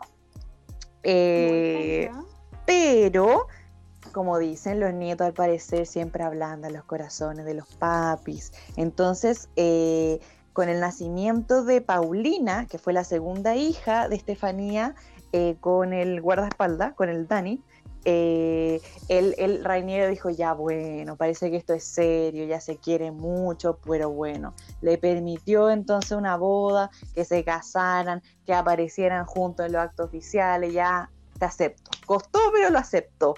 Pero como esta familia está llena de dramas, eso no duró mucho, parece. Porque después de eso vino, pero el escándalo, pero el escándalo. escándalo. La. Está la cagá. Resulta que pillan, después de que recién lo habían aceptado, después que tanto le costó ser aceptado por la familia, al Ducro ¿Se la besuqueándose con una bartender ahí en París. Eh, No. Sí. Yes, así mismo. Eso Un salió en la hombre A prensa. toda costa. Oye, yo dije besuqueándose, pero estaban haciendo más que besuqueándose. Fue bien fuerte. Cosas cochinas. Cosas cochinas. Que en este podcast no hablamos porque Jesucristo nos vigila, pero eh, cosas cochinas, sí. Cosas cochinas. Bueno, la noticia claramente hizo que Rainiero le diera un preinfarto, un infarto y un está muerto y resucitó. Eh, no se sabe cómo. Porque, eh, o sea, imagínate todo el show que pasó, lo aceptó y le viene con este chistecito. Entonces, pero Rainiero le dijo, pero es que yo te exijo que tú te separes de ese saco wea. Eso le dijo en francés, yo estoy re- traduciendo, yo no, yo no digo Sí, esas cosas. te- te saco El huevo. viejo dijo, "Te dice cuculé", le dijo. ¿Qué págate, pendejo culiao? Ándate a la mierda, bien de como la tula. la tule. Ya. Que bueno, claramente eso, eso es lo que nosotros sa- sa- sabemos que le dijo. Eh, pero Estefanía estaba dispuesta a perdonarlo. Imagínense. No sé qué le pasa a Estefanía. Ahí, ahí yo ya no la apoyo tanto, pero bueno. No obstante, acabaron eh, después sí divorciándose, pero porque se agarraron a combo, eh, los dos. Chucha. Los dos se dieron bofetada y nos la, la caga. Entonces, y todo terminó tan duro eh, que eh, acabó en comisaría.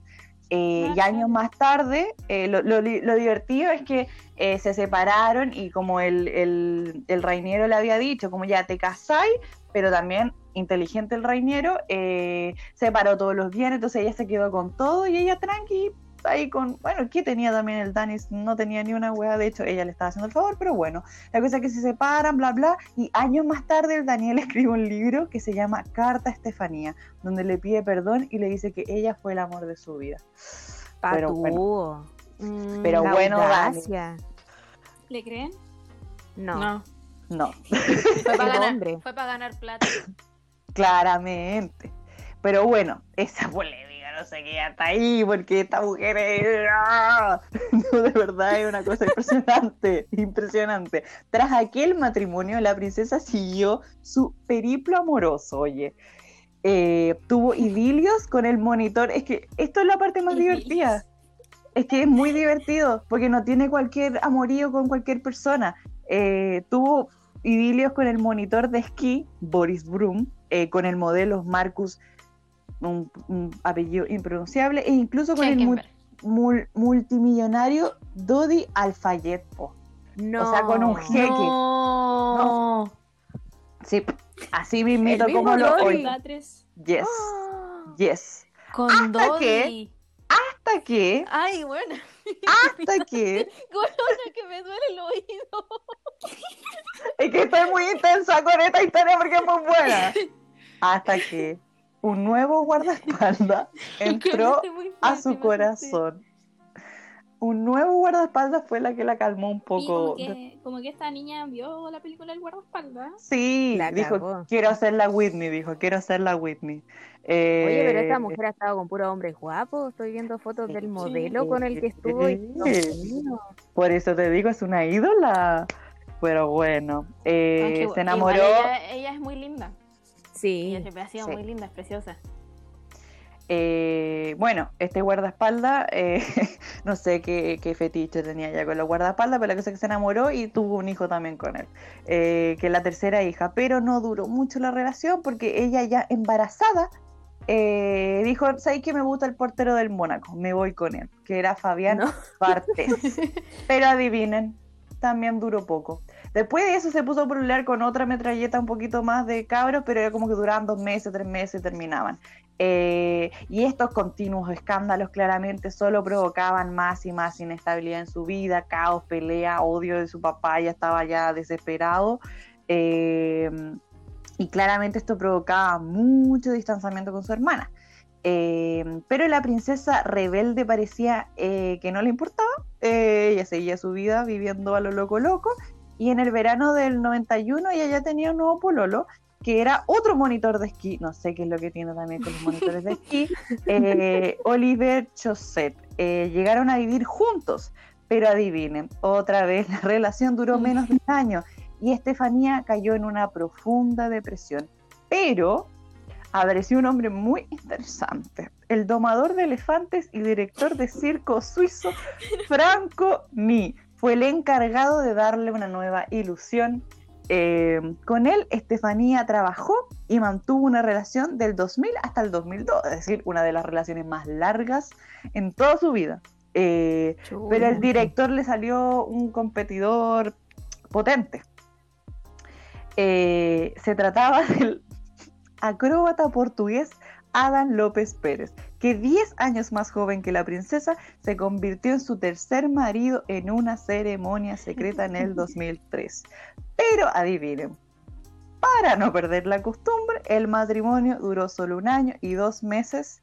eh, y una vez obtenido el divorcio, Estefanía rápidamente reanudó su vertiginosa vida amorosa eh, con un croupier que busqué que era croupier y es las personas que trabajan en el casino, eso que te ponen las cartas y dice cuántas Sí, ya. Y así después de eso una metralleta, ahí incontable de nuevo, incontable la- las otras aventuras. Así que, pues bueno, esa es un poco eh, los dolores de cabeza que le daba un, al papá. Es una cabra, como verán, complicada. Oye, pero qué impresionante, tuvo como una, una relación por año. Qué Sí. maravilla, weón. Y son pura gente uf, Guapa. Guapa. Sí. Como que ella antecedió a Taylor Swift, han cachado que Taylor Swift también ha tenido muchos pololos minos. Sí, Todos minos, Ya. sí. Los minos, lo, lo mismo. sí, pero oye, pero Estefanía de Mónaco es acuario, eso explica todo. Sí. Ah, ahí está, po. Ahora entiendo. Ahí está. No, pero es impresionante su vida, de verdad, es impresionante. Demasiado. O sea, yo Y- pensaba que la vida Carolina era impresionante, pero esto rompió todos los límites. No, La Carolina es la fome de la familia. ¿Por qué? Seca, amiga. Muy seca. seca, amiga. Sí, qué, qué fuerte. Sí, pero eh, lo, lo divertido es que ya yo la veo y para mí es una ídola, o sea, yo quiero tener su vida, o sea, eso es vivir la vida, eso es de verdad vivir la vida, pero poniéndose en posición de padre es bien desesperante la situación, la verdad. O sea, como que a, tus die- a los 18 años que tu hija ah, esté en no sé dónde haciendo no sé qué con no sé quién y es como, guau, no, duro. Sí, pero hay que dejar ser a los hijos. Ah, yo por la que tiene hijos, seguro. Yo los dejo Hay que dejar ser a los gatos. a los gatos, claro. A los gatos hay que dejarlos ser. Pero, Pero oh, sí. no, que me, me impresionó. Esto sí da para libro, pues da para una saga completa, pues no los cagüines de Harry y Meghan, pues. Los fome, los Sí, fome. eso es fome. Pero esto no, esto da para una enciclopedia, Dios mío, una enciclopedia sobre el Sí, amor. Total. Y la vida y el pero- trabajo y la infancia, todo. Pero es que estuvo con Dodi Alfayed, oh, Dios mío. Ahí se nos entrecruza todo de nuevo. El ganado, Dios mío. Sí, el ganado. Sí, ya veo como que Desde el medio Esta- ganado esta- necesita sí, como esta- cinco parcelas. esta mujer iba a una esta mujer iba a una fiesta y creo que se encontraba a varios de sus exes. A todos, po, a todos. Sí. Oye, qué terrible. Ay, como dato curioso. Conoció a Miguel Bosé también. Porque, ¿por qué no? Carreteó con él. Ah, piola. Seré Mira tu amante bandido. bandido. Corazón, corazón malherido. Así. Sí. Le cantó eso. Bueno, en fin, un personaje, los de Mónaco, los de Mónaco, lo máximo. Sí. Entonces nos queda el último concursante de, de este especial de Hijos Pasteles. Ujú. Bueno, sí, vamos a hablar de, de un personaje del que ya hemos hablado un poquito antes y bueno, como lo bautizamos en este podcast como Juan Cacas, pueden, pueden venir todo lo que quieran a venir a reclamar a este podcast de que cómo le faltamos el respeto así, que sigue siendo rey de España, no sé qué. Somos latinoamericanas. Estamos viviendo en el subdesarrollo por culpa de esa familia real. No nos importa hablar pestes de la familia real de España. Yo sé que amamos a los Windsor y los Windsor colonizaron tres cuartos del mundo, pero ese no es nuestro problema. Nuestro problema es la familia real de España. Así Cualquier opinión-. Cualquier opinión emitida en este programa es responsabilidad exclusiva la emite. Sí, sí, es verdad. Si tienen algún problema con eso, fúnenme a mí, pero no, no funen a este hermoso proyecto que se llama Tecito Real. Bueno, hablando, haciendo esa aclaración, ya podemos entrar a hablar de Juan Carlos I de España, que tiene una vida bien intensa, incluso desde antes de nacer. Y para explicar un poco cómo es que llega a ser rey de España, eh, hay que explicar un poco del contexto de, este país eh, durante los años 30. Y es que, bueno, España durante los años 30, inicio de los años 30, estaba pasando por eh, una crisis político-institucional, una crisis social también eh, bien importante, con mucha inestabilidad democrática, con algunas dictaduras por ahí, dictablandas también, como se dicen. Y este periodo un poco bien tormentoso, en verdad, la historia política de España, que no vamos a entrar en detalle porque podríamos estar todo el día hablando termina el 14 de abril de 1931 con la proclamación de la Segunda República Española. que tiene esto de interesante? Que España dejaba de ser una monarquía y pasaba a ser un régimen republicano. En palabras simples, se terminaba con la monarquía y el rey tenía que irse al exilio. En este momento el rey era Alfonso XIII, se dice cuando es 13, no, no sé cómo se dicen esas Sí. cosas. Sí, décimo tercero. Y este señor es abuelo de Juan Carlos I de España y él también tiene una historia bien particular y es que él es el primer caso de una guagua que nace siendo rey. Es una cuestión única en la historia y es que cuando, bueno, él todavía no nacía, pero la cosa es que su padre, el rey Alfonso XII, murió de una manera bastante inesperada cuando su hijo todavía no nacía. Entonces lo que pasó es que él al nacer inmediatamente se convirtió en rey. Es una cuestión que no ha pasado nunca antes en la historia. Yo lo encontré impresionante. Cha. Sí, así que eso, ese pequeño paréntesis con Alfonso XIII. En fin, la cosa es que después de que se autoproclama la, la Segunda República Española, que tampoco duró mucho, porque después en 1936 hay un golpe de Estado, comienza lo que es la Guerra Civil Española, y esto termina con Francisco Franco, este dictador bien, bien famoso en la historia que termina siendo jefe de Estado entre 1936 y 1975. O sea, el caballero no no, no tenía ninguna intención de dejar de gobernar España. Y estaba bien cómodo. bien cómodo. Sí, este señor gobernó hasta que se murió, po, weón.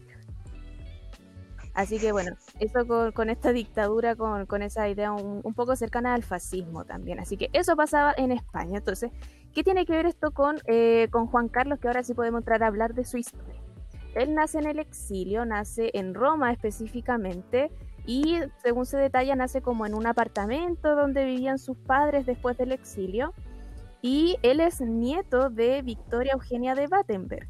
¿Quién es esta señora? Esta señora es nada más ni menos que nieta de la reina Victoria de Reino Unido. Así que Victoria ahí uniendo a prácticamente todas las casas de Europa, porque al final todo esto se casan entre primos y eso es súper normal. Así que eso por ahí tenemos un pequeño Cosa de gente de plata. Sí, Cosa de Luis. Totalmente.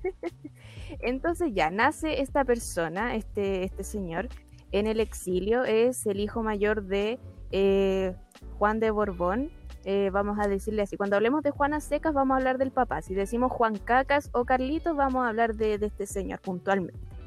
Y la cosa es que su padre, Juan, eh, en constantes conversaciones con Franco, este dictador en España, empiezan a, de cierta forma como a negociar para ver el tema de los estudios del Juan Carlos, pues de dónde va a estudiar.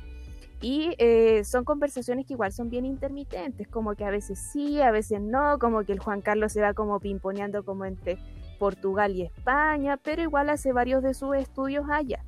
Por ejemplo, hace su formación militar allá en España y también cursa algunos ramos en la Universidad de Madrid, donde pasa por Derecho Político Internacional, Economía y también algunas materias de Hacienda Pública. Así que al fin tenemos un personaje que no estudia ciencia política, pero eh, sí, sí varias cosas como... bien- Relacionado. Relacionada. Sí, pero este señor tiene bastantes polémicas en su vida y una de ellas llega solo cuando él tiene 18 añitos y es cuando eh, él supuestamente, o bueno, en verdad sí lo hizo, es que asesina a su hermano menor en, en circunstancias bien extrañas y bien confusas. Y es que esto ocurre en la Semana Santa de 1956. Y bueno, la familia real de España se encontraba en Estoril, que es como un municipio de Portugal. Y Juan Carlos, que tenía 18 años, estaba jugando con su hermano menor Alfonso, que solo tenía 14 años. Y según se cuenta, ellos estaban jugando en el desván de la casa y estaban jugando prácticamente con eh, un pequeño revólver. No estaban jugando Nerf específicamente, sino que era un revólver de verdad. Pucha la Eh, cuestión. Y el tema es que en extrañas circunstancias Juan Carlos le termina disparando a su hermano Alfonso y él fallece a los pocos minutos ya que el disparo fue eh, bastante certero. Obviamente en la casa escucharon el disparo y quedó la caga, toda la familia quedó así como ¿qué pasó? Y fue el mismo Juan, el padre, el que fue a ver y quien tomó el cuerpo de Alfonso y lo que se dice es que él cuando lo tomó miró a Juan Carlos y le preguntó, o sea, en verdad le dijo como júrame que no lo hiciste a propósito. La mansa caga. Totalmente, y que igual es bien confuso, tampoco se sabe mucho de exactamente cómo fue que pasó, pero lo- después lo que comenta un tío de Juan Carlos es que Juan Carlos habría confesado que estaban jugando con esta pistola que no sabían que estaba cargada y lo que hizo Juan Carlos fue apuntar a su hermano como, como una broma en el fondo y lo que hizo fue apretar el gatillo pensando que la pistola estaba descargada y se dio cuenta que, bueno, que, que no, se dio cuenta cuando su hermano se murió, así como, ups, la cagué. Mm, Y se dice que desde ahí está como bien deteriorada la relación entre Juan Carlos y su padre, que desde ahí como que no se llevan muy bien y tienen una relación qué bien será? ¿Por qué será? Hoy, pero, pero ¿cómo superáis una cuestión así? Yo no sé. ¿Cómo, cómo No se como papá cuando puede. un hijo tuyo mata a otro? no sé. Eh, Es ¿Qué demasiado, ex- es extremadamente dramático. Yo me muero así como, ¿qué, qué pasa? Pero bueno, esta no, esta no es la única polémica que tiene en su vida, pero en fin, la vida siguió y vamos a hablar ahora de su matrimonio con Sofía de Grecia, que igual es una historia eh, que tiene como, como harta polémica igual y que yo encuentro que es bastante triste para Sofía sobre todo. Y es que, bueno, es un matrimonio para variar entre primos, qué novedad, entre todas estas familias reales.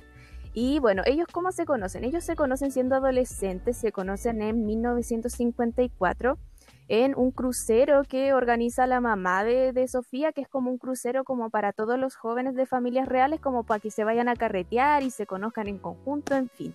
o sea, La- en verdad era como una forma de buscar pareja entre la realeza. Era un crucero para pelarse, totalmente. Un, un Tinder.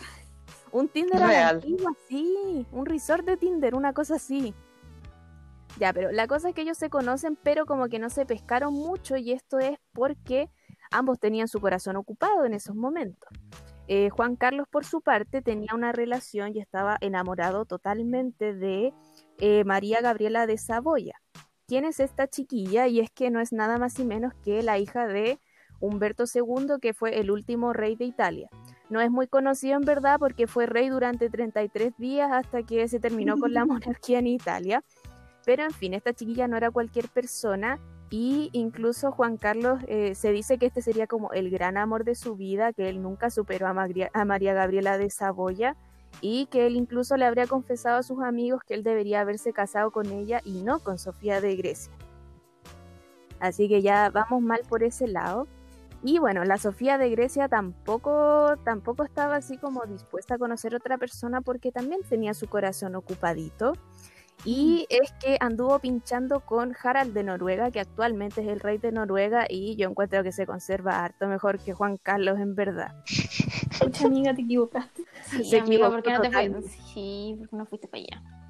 Y aparte Aquí- en Noruega, una, una nación mucho más próspera, que le va bien en la vida, ha hecho hartas cosas buenas ese país.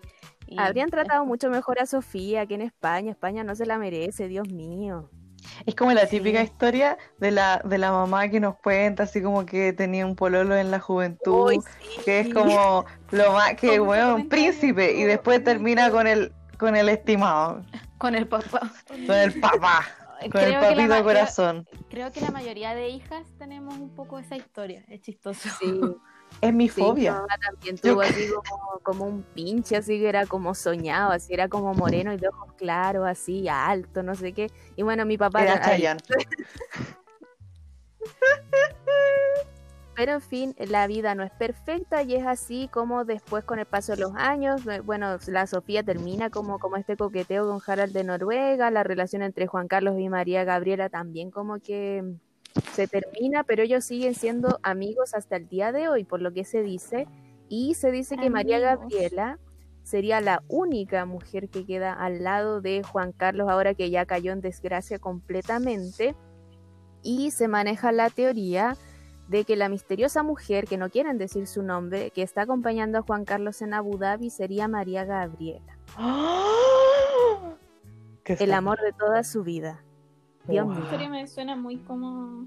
sin ser tan trágica como la de Carlos con Camilo. No, es que, es que este, este loco al final era como. Ay, no sé, yo lo detesto, pero en fin. Eh, la cosa. Bueno, lo de María Gabriela no está confirmado igual. Como que hay fuentes que Eso dicen que rumor. sería ella, pero. Pero tampoco está como tan confirmado. Pero lo dejo ahí porque igual hace el Kawin más sabroso. Así como, oh, por fin se reencuentran, así como el amor de toda su vida. en circunstancias bien trágicas igual.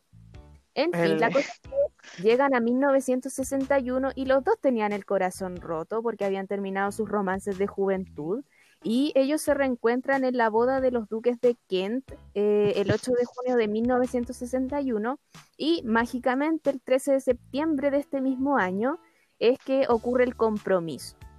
Y bueno, varias fuentes coinciden en que este enlace no es nada por amor, sino que sería una cuestión por, por conveniencia, sobre todo para Juan Carlos en verdad, porque la Sofía no, no ganó mucho que digamos. Eh, pero, pretendiente. Hoy sí, un, un pastelazo, pero divino. La cosa es que tenemos a Pilar Urbano, que es la biógrafa de la reina Sofía, y ella lo que hizo fue que le preguntó a ambos por su matrimonio, pero les preguntó por separado. Y ellos dieron respuestas bien distintas.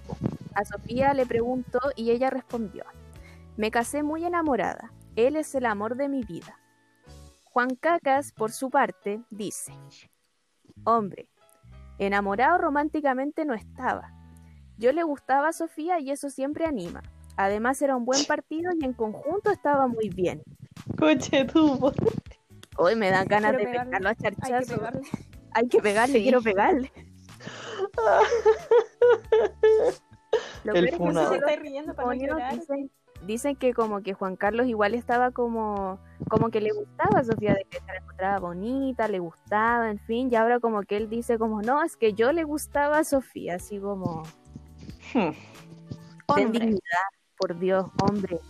En fin, ya. Eso por, eh, por este, este compromiso que en verdad todo el mundo coincide que fue como mucha conveniencia para Juan Carlos, ya que eh, como él en ese momento estaba siendo parte de una familia que estaba en el exilio, no, no, era, no era príncipe de nada en ese momento, entonces el, que, el hecho de que él se casara con una princesa, una princesa de verdad, como que igual aumentaba sus chances de volver a ser rey de España algún día, porque eso igual estaba dentro de los planes de, de Franco, este dictador en, en España. E igual es bien chistoso porque habían tensiones entre el padre de Juan Carlos y la mamá de Sofía de Grecia, porque los dos se miraban un poco como en menos.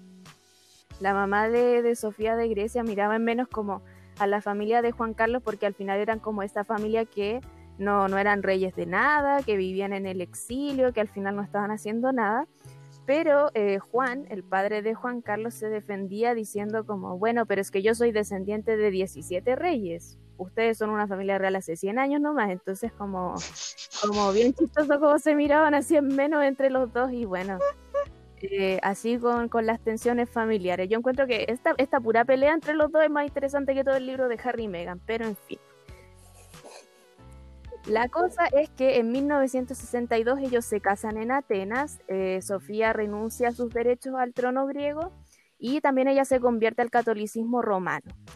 Y después, bueno, Francisco Franco manifiesta su interés en que la pareja real como que se fuera a vivir a España y lo consiguen y se instalan en 1963 en el Palacio de la Zarzuela, que es donde vivían hasta que, bueno, Juan Carlos se exilió, se autoexilió, pero Sofía sigue viviendo ahí como, como la reina que ella es. Pero en fin, la vida siguió y ustedes se preguntarán cómo es que Carlitos se convierte en rey de España si es que su familia estaba en el exilio. Y es que en 1947 Franco, este dictador, aprueba una ley donde él va a decidir quién va a ser el futuro rey de España, así como una cuestión súper democrática. Obvio. Bueno, ser rey tampoco es como que sea muy democrático. No, pero así como que venga un dictador y te diga como ya, tú vas a ser rey de España algún día.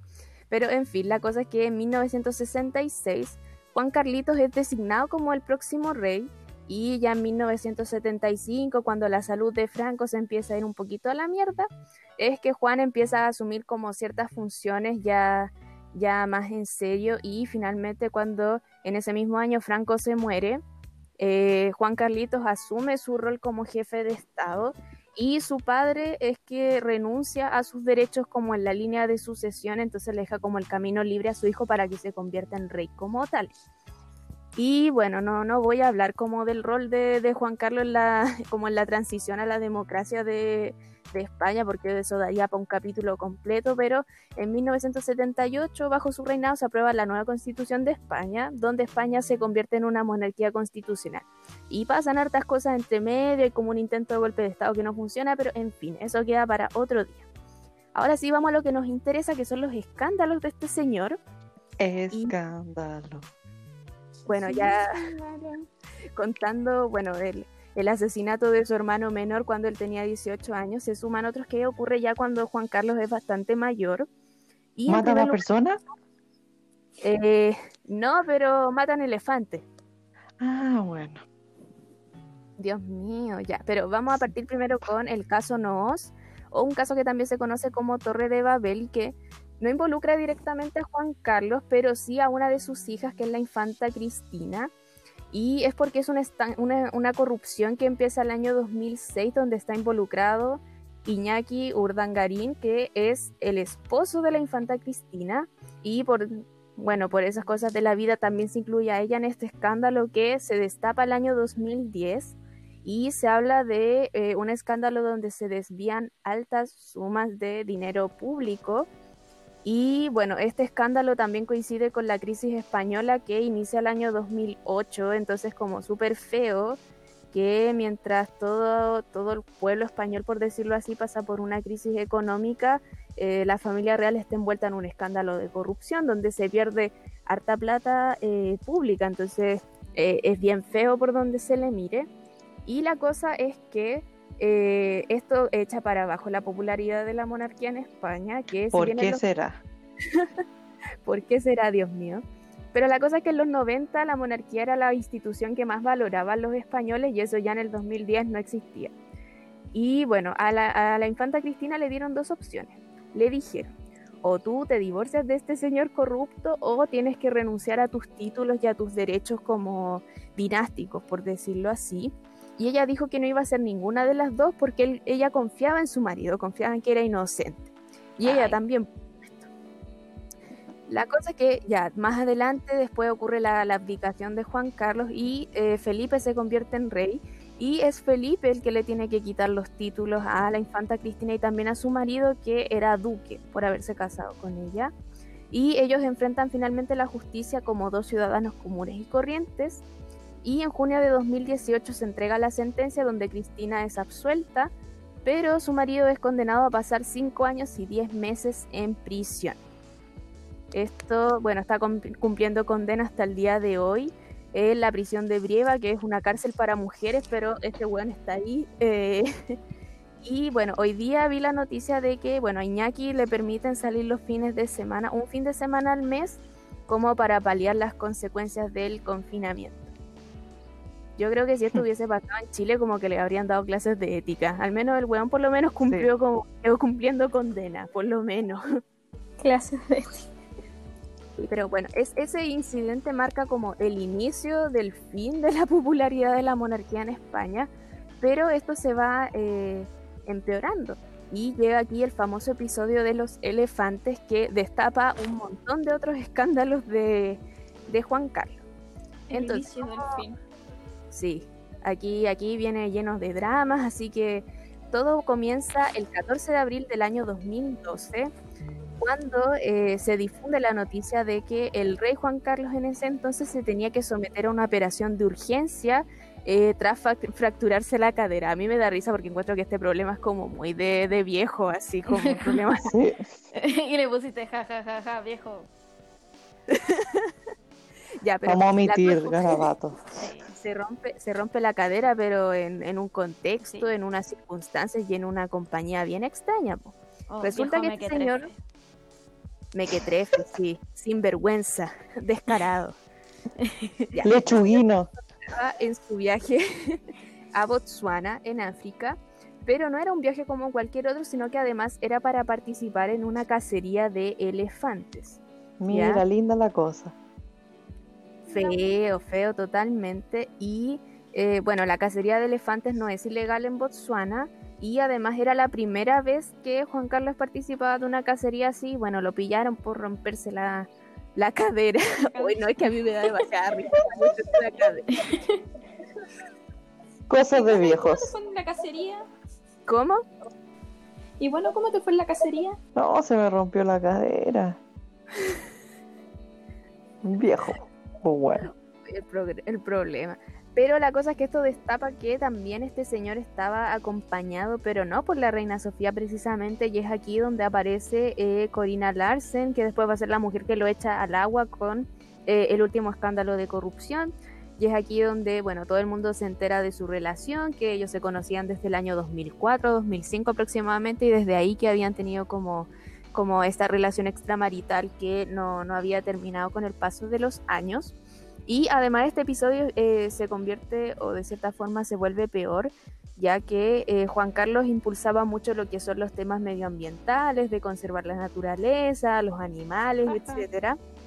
Y no solo eso, sino que también él era como era como presidente honorario o algo así de la WWF de España, que esto es como el Fondo Mundial para la Naturaleza, no, no es la cuestión de la lucha libre, es esta Ay, pensé que era John Cena. Tu, tu, tu. Perdón.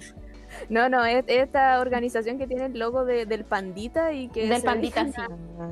Sí, entonces, o sea, este, este siendo como presidente de, de esta organización y además impulsando esta agenda, o sea, que lo pillaran cazando elefantes, pero como... Esto es igual cuando a una aliada feminista lo funan, po. Eh, Fue, fue exactamente lo mismo.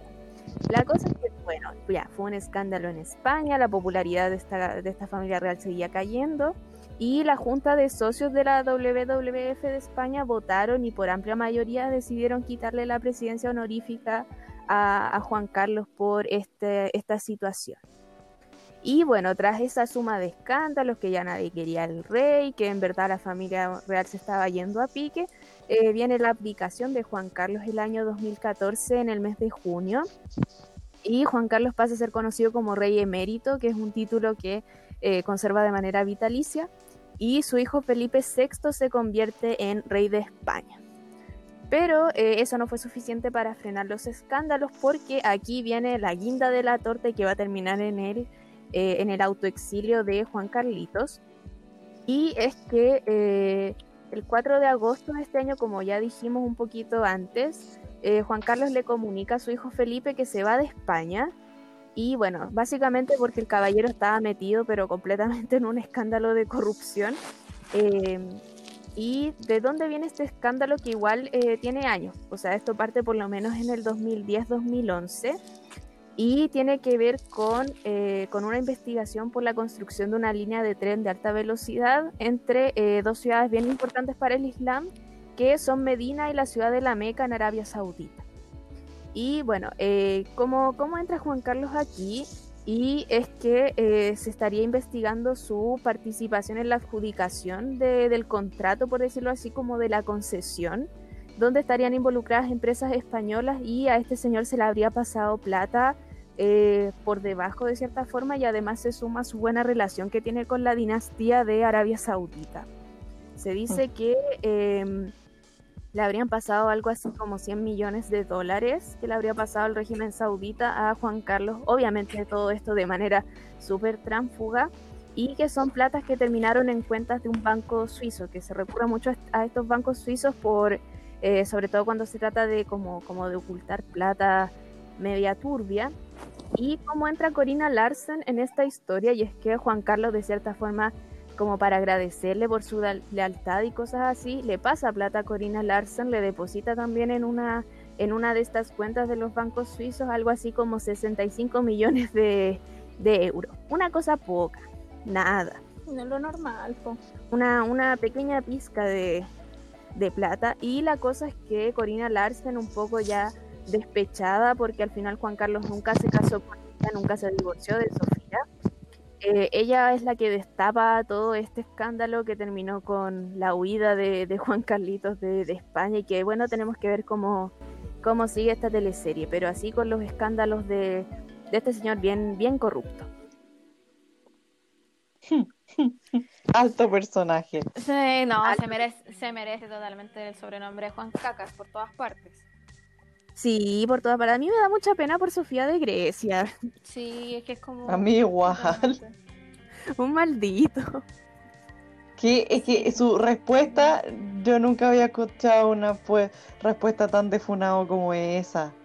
Hombre, que, que enamorado no, no estaba, eh, pero como Pero como yo le gustaba, pues, pucha, eso siempre anima. ¿Qué es eso?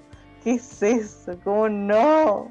Quédate No, callado yo mejor. digo, ay, sí, yo me casé muy enamorada, es el amor de mi vida. Yo así como, Me amiga, no, muero, no te me muero. Más encima, Juan Carlos en su juventud tampoco, digamos, wow, un bombón asesino. Entonces, No. perdía por todas partes, por todas partes. Todo mal, así que bueno, aquí terminamos esta selección de, de hijos pastelazos de, de las familias reales. Llegó la hora de votar. Sí, está difícil. ¿Qué? Cachen que estaba. mm, Me puse a buscar fotos de Juan Carlos cuando joven. Pues dije, ya, a lo mejor algo. Ahí me asusté. A lo mejor algo tenía el, el señor, pero es que encontré un artículo que habla de las ocho amantes clonadas del Don. Y son todas ¿Qué? rubias. Ah, o sea, era... Sí, son todas rubias y son todas muy iguales. Onda, aparece la Corina, aparece la María Ah. Gabriela, aparece la Rafaela Carrá. ¿Me estás? Ah, Me- Aparece la Rafaela Carrá. Mira, mira, mira, lo, lo voy a leer, lo voy a leer. Espérate, espérate, aquí, aquí la tengo, la tengo. La belleza de Rafaela Carrá, la italiana que hacía vibrar a todo el planeta con sus canciones hace unas décadas, enamoró a millones de personas con sus letras libres y can- contoneras. Y el propio Juan Carlos tampoco pudo evitar caer rendido a sus pies, de nuevo según recoge el libro de Martínez Inglés. Fue en los años 70 cuando una joven Rafaela captaba la atención de medio mundo y también la entonces príncipe de España. El rey se casó con Sofía en el 62, pero el atractivo de la italiana no pasó inadvertido para Juan Carlos. Ya, ap- aparece la Rafaela Carrá, de hecho aparece Lady D también. ¿Qué? No. No, esa yo no te la creo. No. No, esa yo No. tampoco me la creo. Pero acá lo que dice es que hay dos versiones de la historia. Que por un lado, eh, el guardaespaldas de Lady Di en la época, que era Ken Warfus, decía que le cargaba la excesiva cercanía que tenía el rey con ella. Así como que se sobrepasaba, que era como un degenerete. Y ese yo, yo le creo a eso. Viejo Ya. verde. Sí, como viejo verde. Pero Viejo verde. pero o- otra, otra fuente de escritor de un libro llamado El Rey de las 5.000 aman- amantes Chuta. dice que, dice, dice que Juan Carlos y Diana sí tuvieron una historia íntima. Ay, no, Diana. No, no, de- dejémoslo Ah, así. no, sí, sí, ya, y los otros, son, los otros nombres son como personas no tan importantes, pero es brígido, porque son como todas rubias como con ojos azules, algo así. Para Ay. hacer bien el amor hay que venir a Mira. Oye, pero quedé, con, quedé negra con la de Rafaela Carrá. Ay, Dios Qué mío. fuerte. Ya sabemos lo que estaba, besito. por qué lo pasó tan No, pero qué horrible. Ay, En fin, eh, ya. Votaciones. está muy difícil. Sí. Mm. Porque, o sea, el Juan Caca es un caos porque él, su vida es un caos, porque él es un personaje. Pero como hijo, puta, que mató a su hermano, ¿cómo, cómo, cómo le ganáis a eso? Sí, no sé, y Harry allí que sale a podo pelado, disfrazado de nazi. Sí, pero... O sea... Ay, no no sé. Pero, ¿sabéis qué? Yo votaría por... Por, por, por, por, por, por, por, por... Por Estefanía de Mónaco. Es que siento que me encantan las tantas historias que tiene. Yo creo que esa mujer debería escribir como un montón de libros y sería muy entretenido porque debe tener Ya tiene una mucho- película. debería, yo creo que tiene como muchas historias de amor o muchas historias de como encuentros casuales muy chistosas.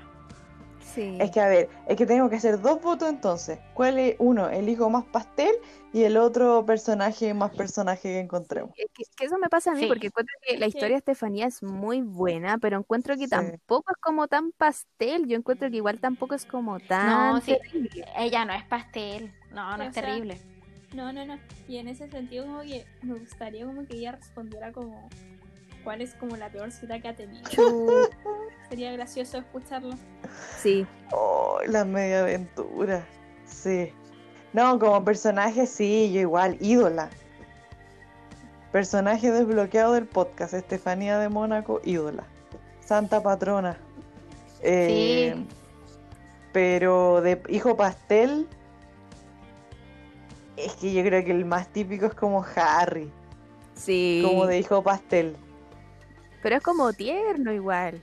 Sí, es poto como el cabro adolescente que sí, es como que yo creo que ahora el Carlos debe decir, te quería ir hueón, creo que era el hueón. Yo creo que se cagan de la risa, así como en las Sí. reuniones familiares tomando once.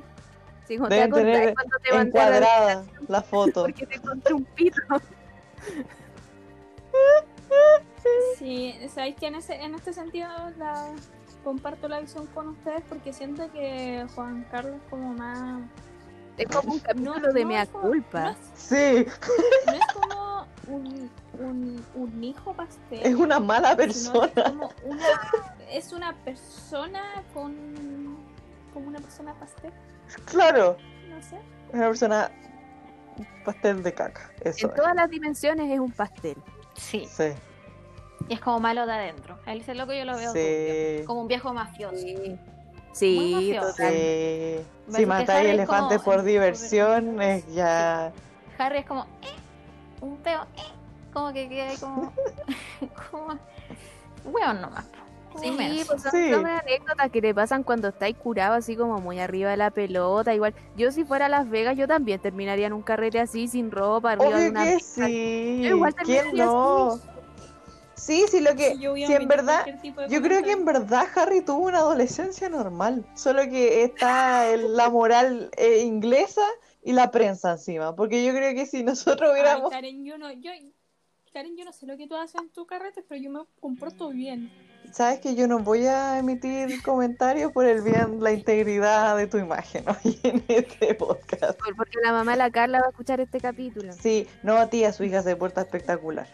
Ella es la que Pero si cuida mi el mamá resto. siempre está en los carretes. Sí, pues ella toma tecito y ahí lee el rosario. Mi mamá siempre, mi mamá sí estaba en mis carretes. Bueno, tía, entonces vamos a dejarlo entre nosotros. Lo que pasa en Las Vegas se queda en Las Vegas. Lo que pasa en que Maipú se queda en Maipú.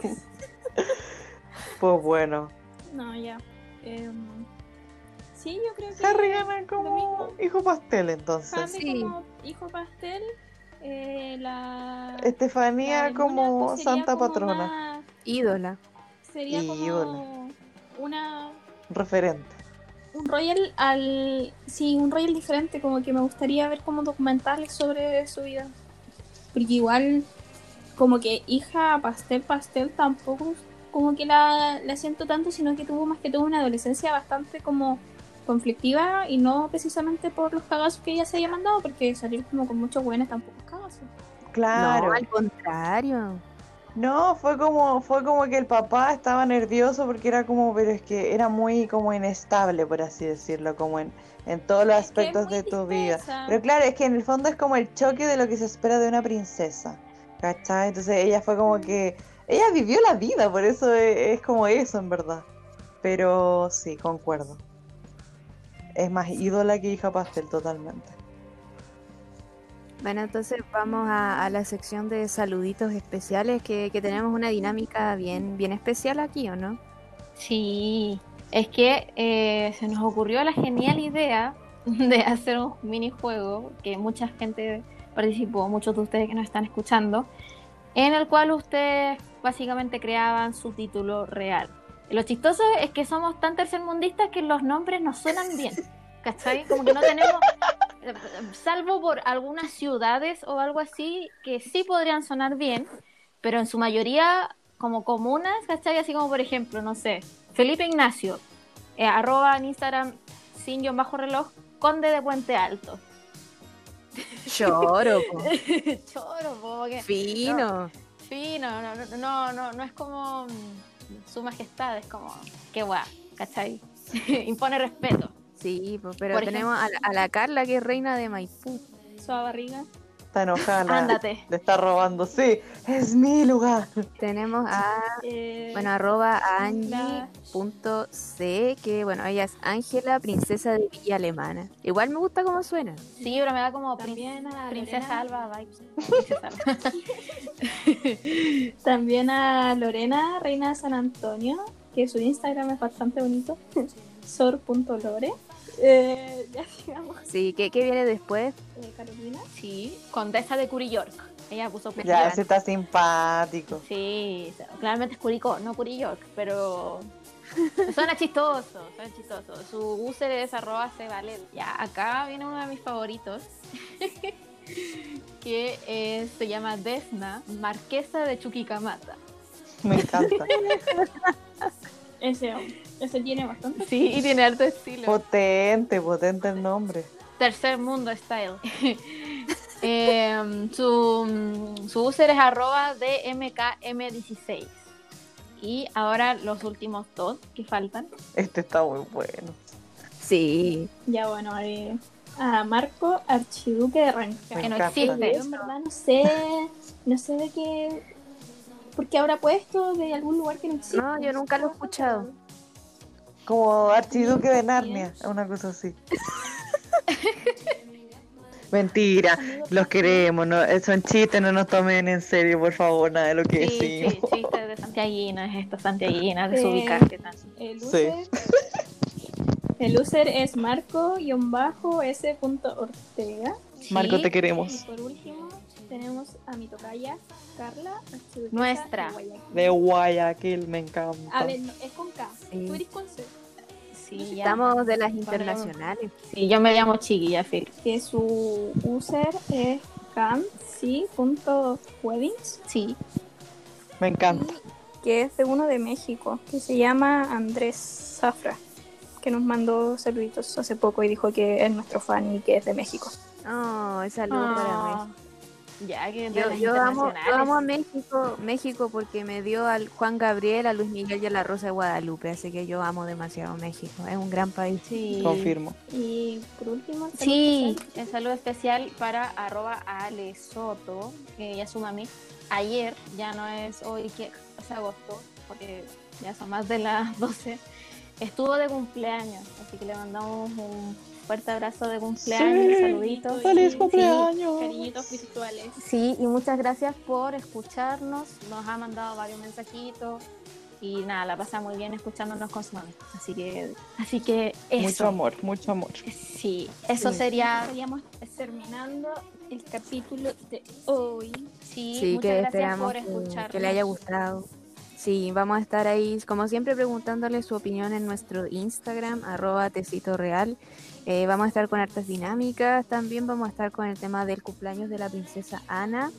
Y ya para la próxima semana se viene eh, algo ya, ya más emotivo, yo creo que porque todas sabemos lo, lo que se viene a fin de mes. Así que también vamos a, a empezar con eso, también con hartas sorpresas por ahí. Así que vamos. Yes. Bueno, que estén muy bien. Me creo punky y no te No voy a tanto de. Tu. No apuñalen a sus padres. Lávense las manitos. No maten a sus hermanos. Adiós. Adiós. Adiós. No se empeloten.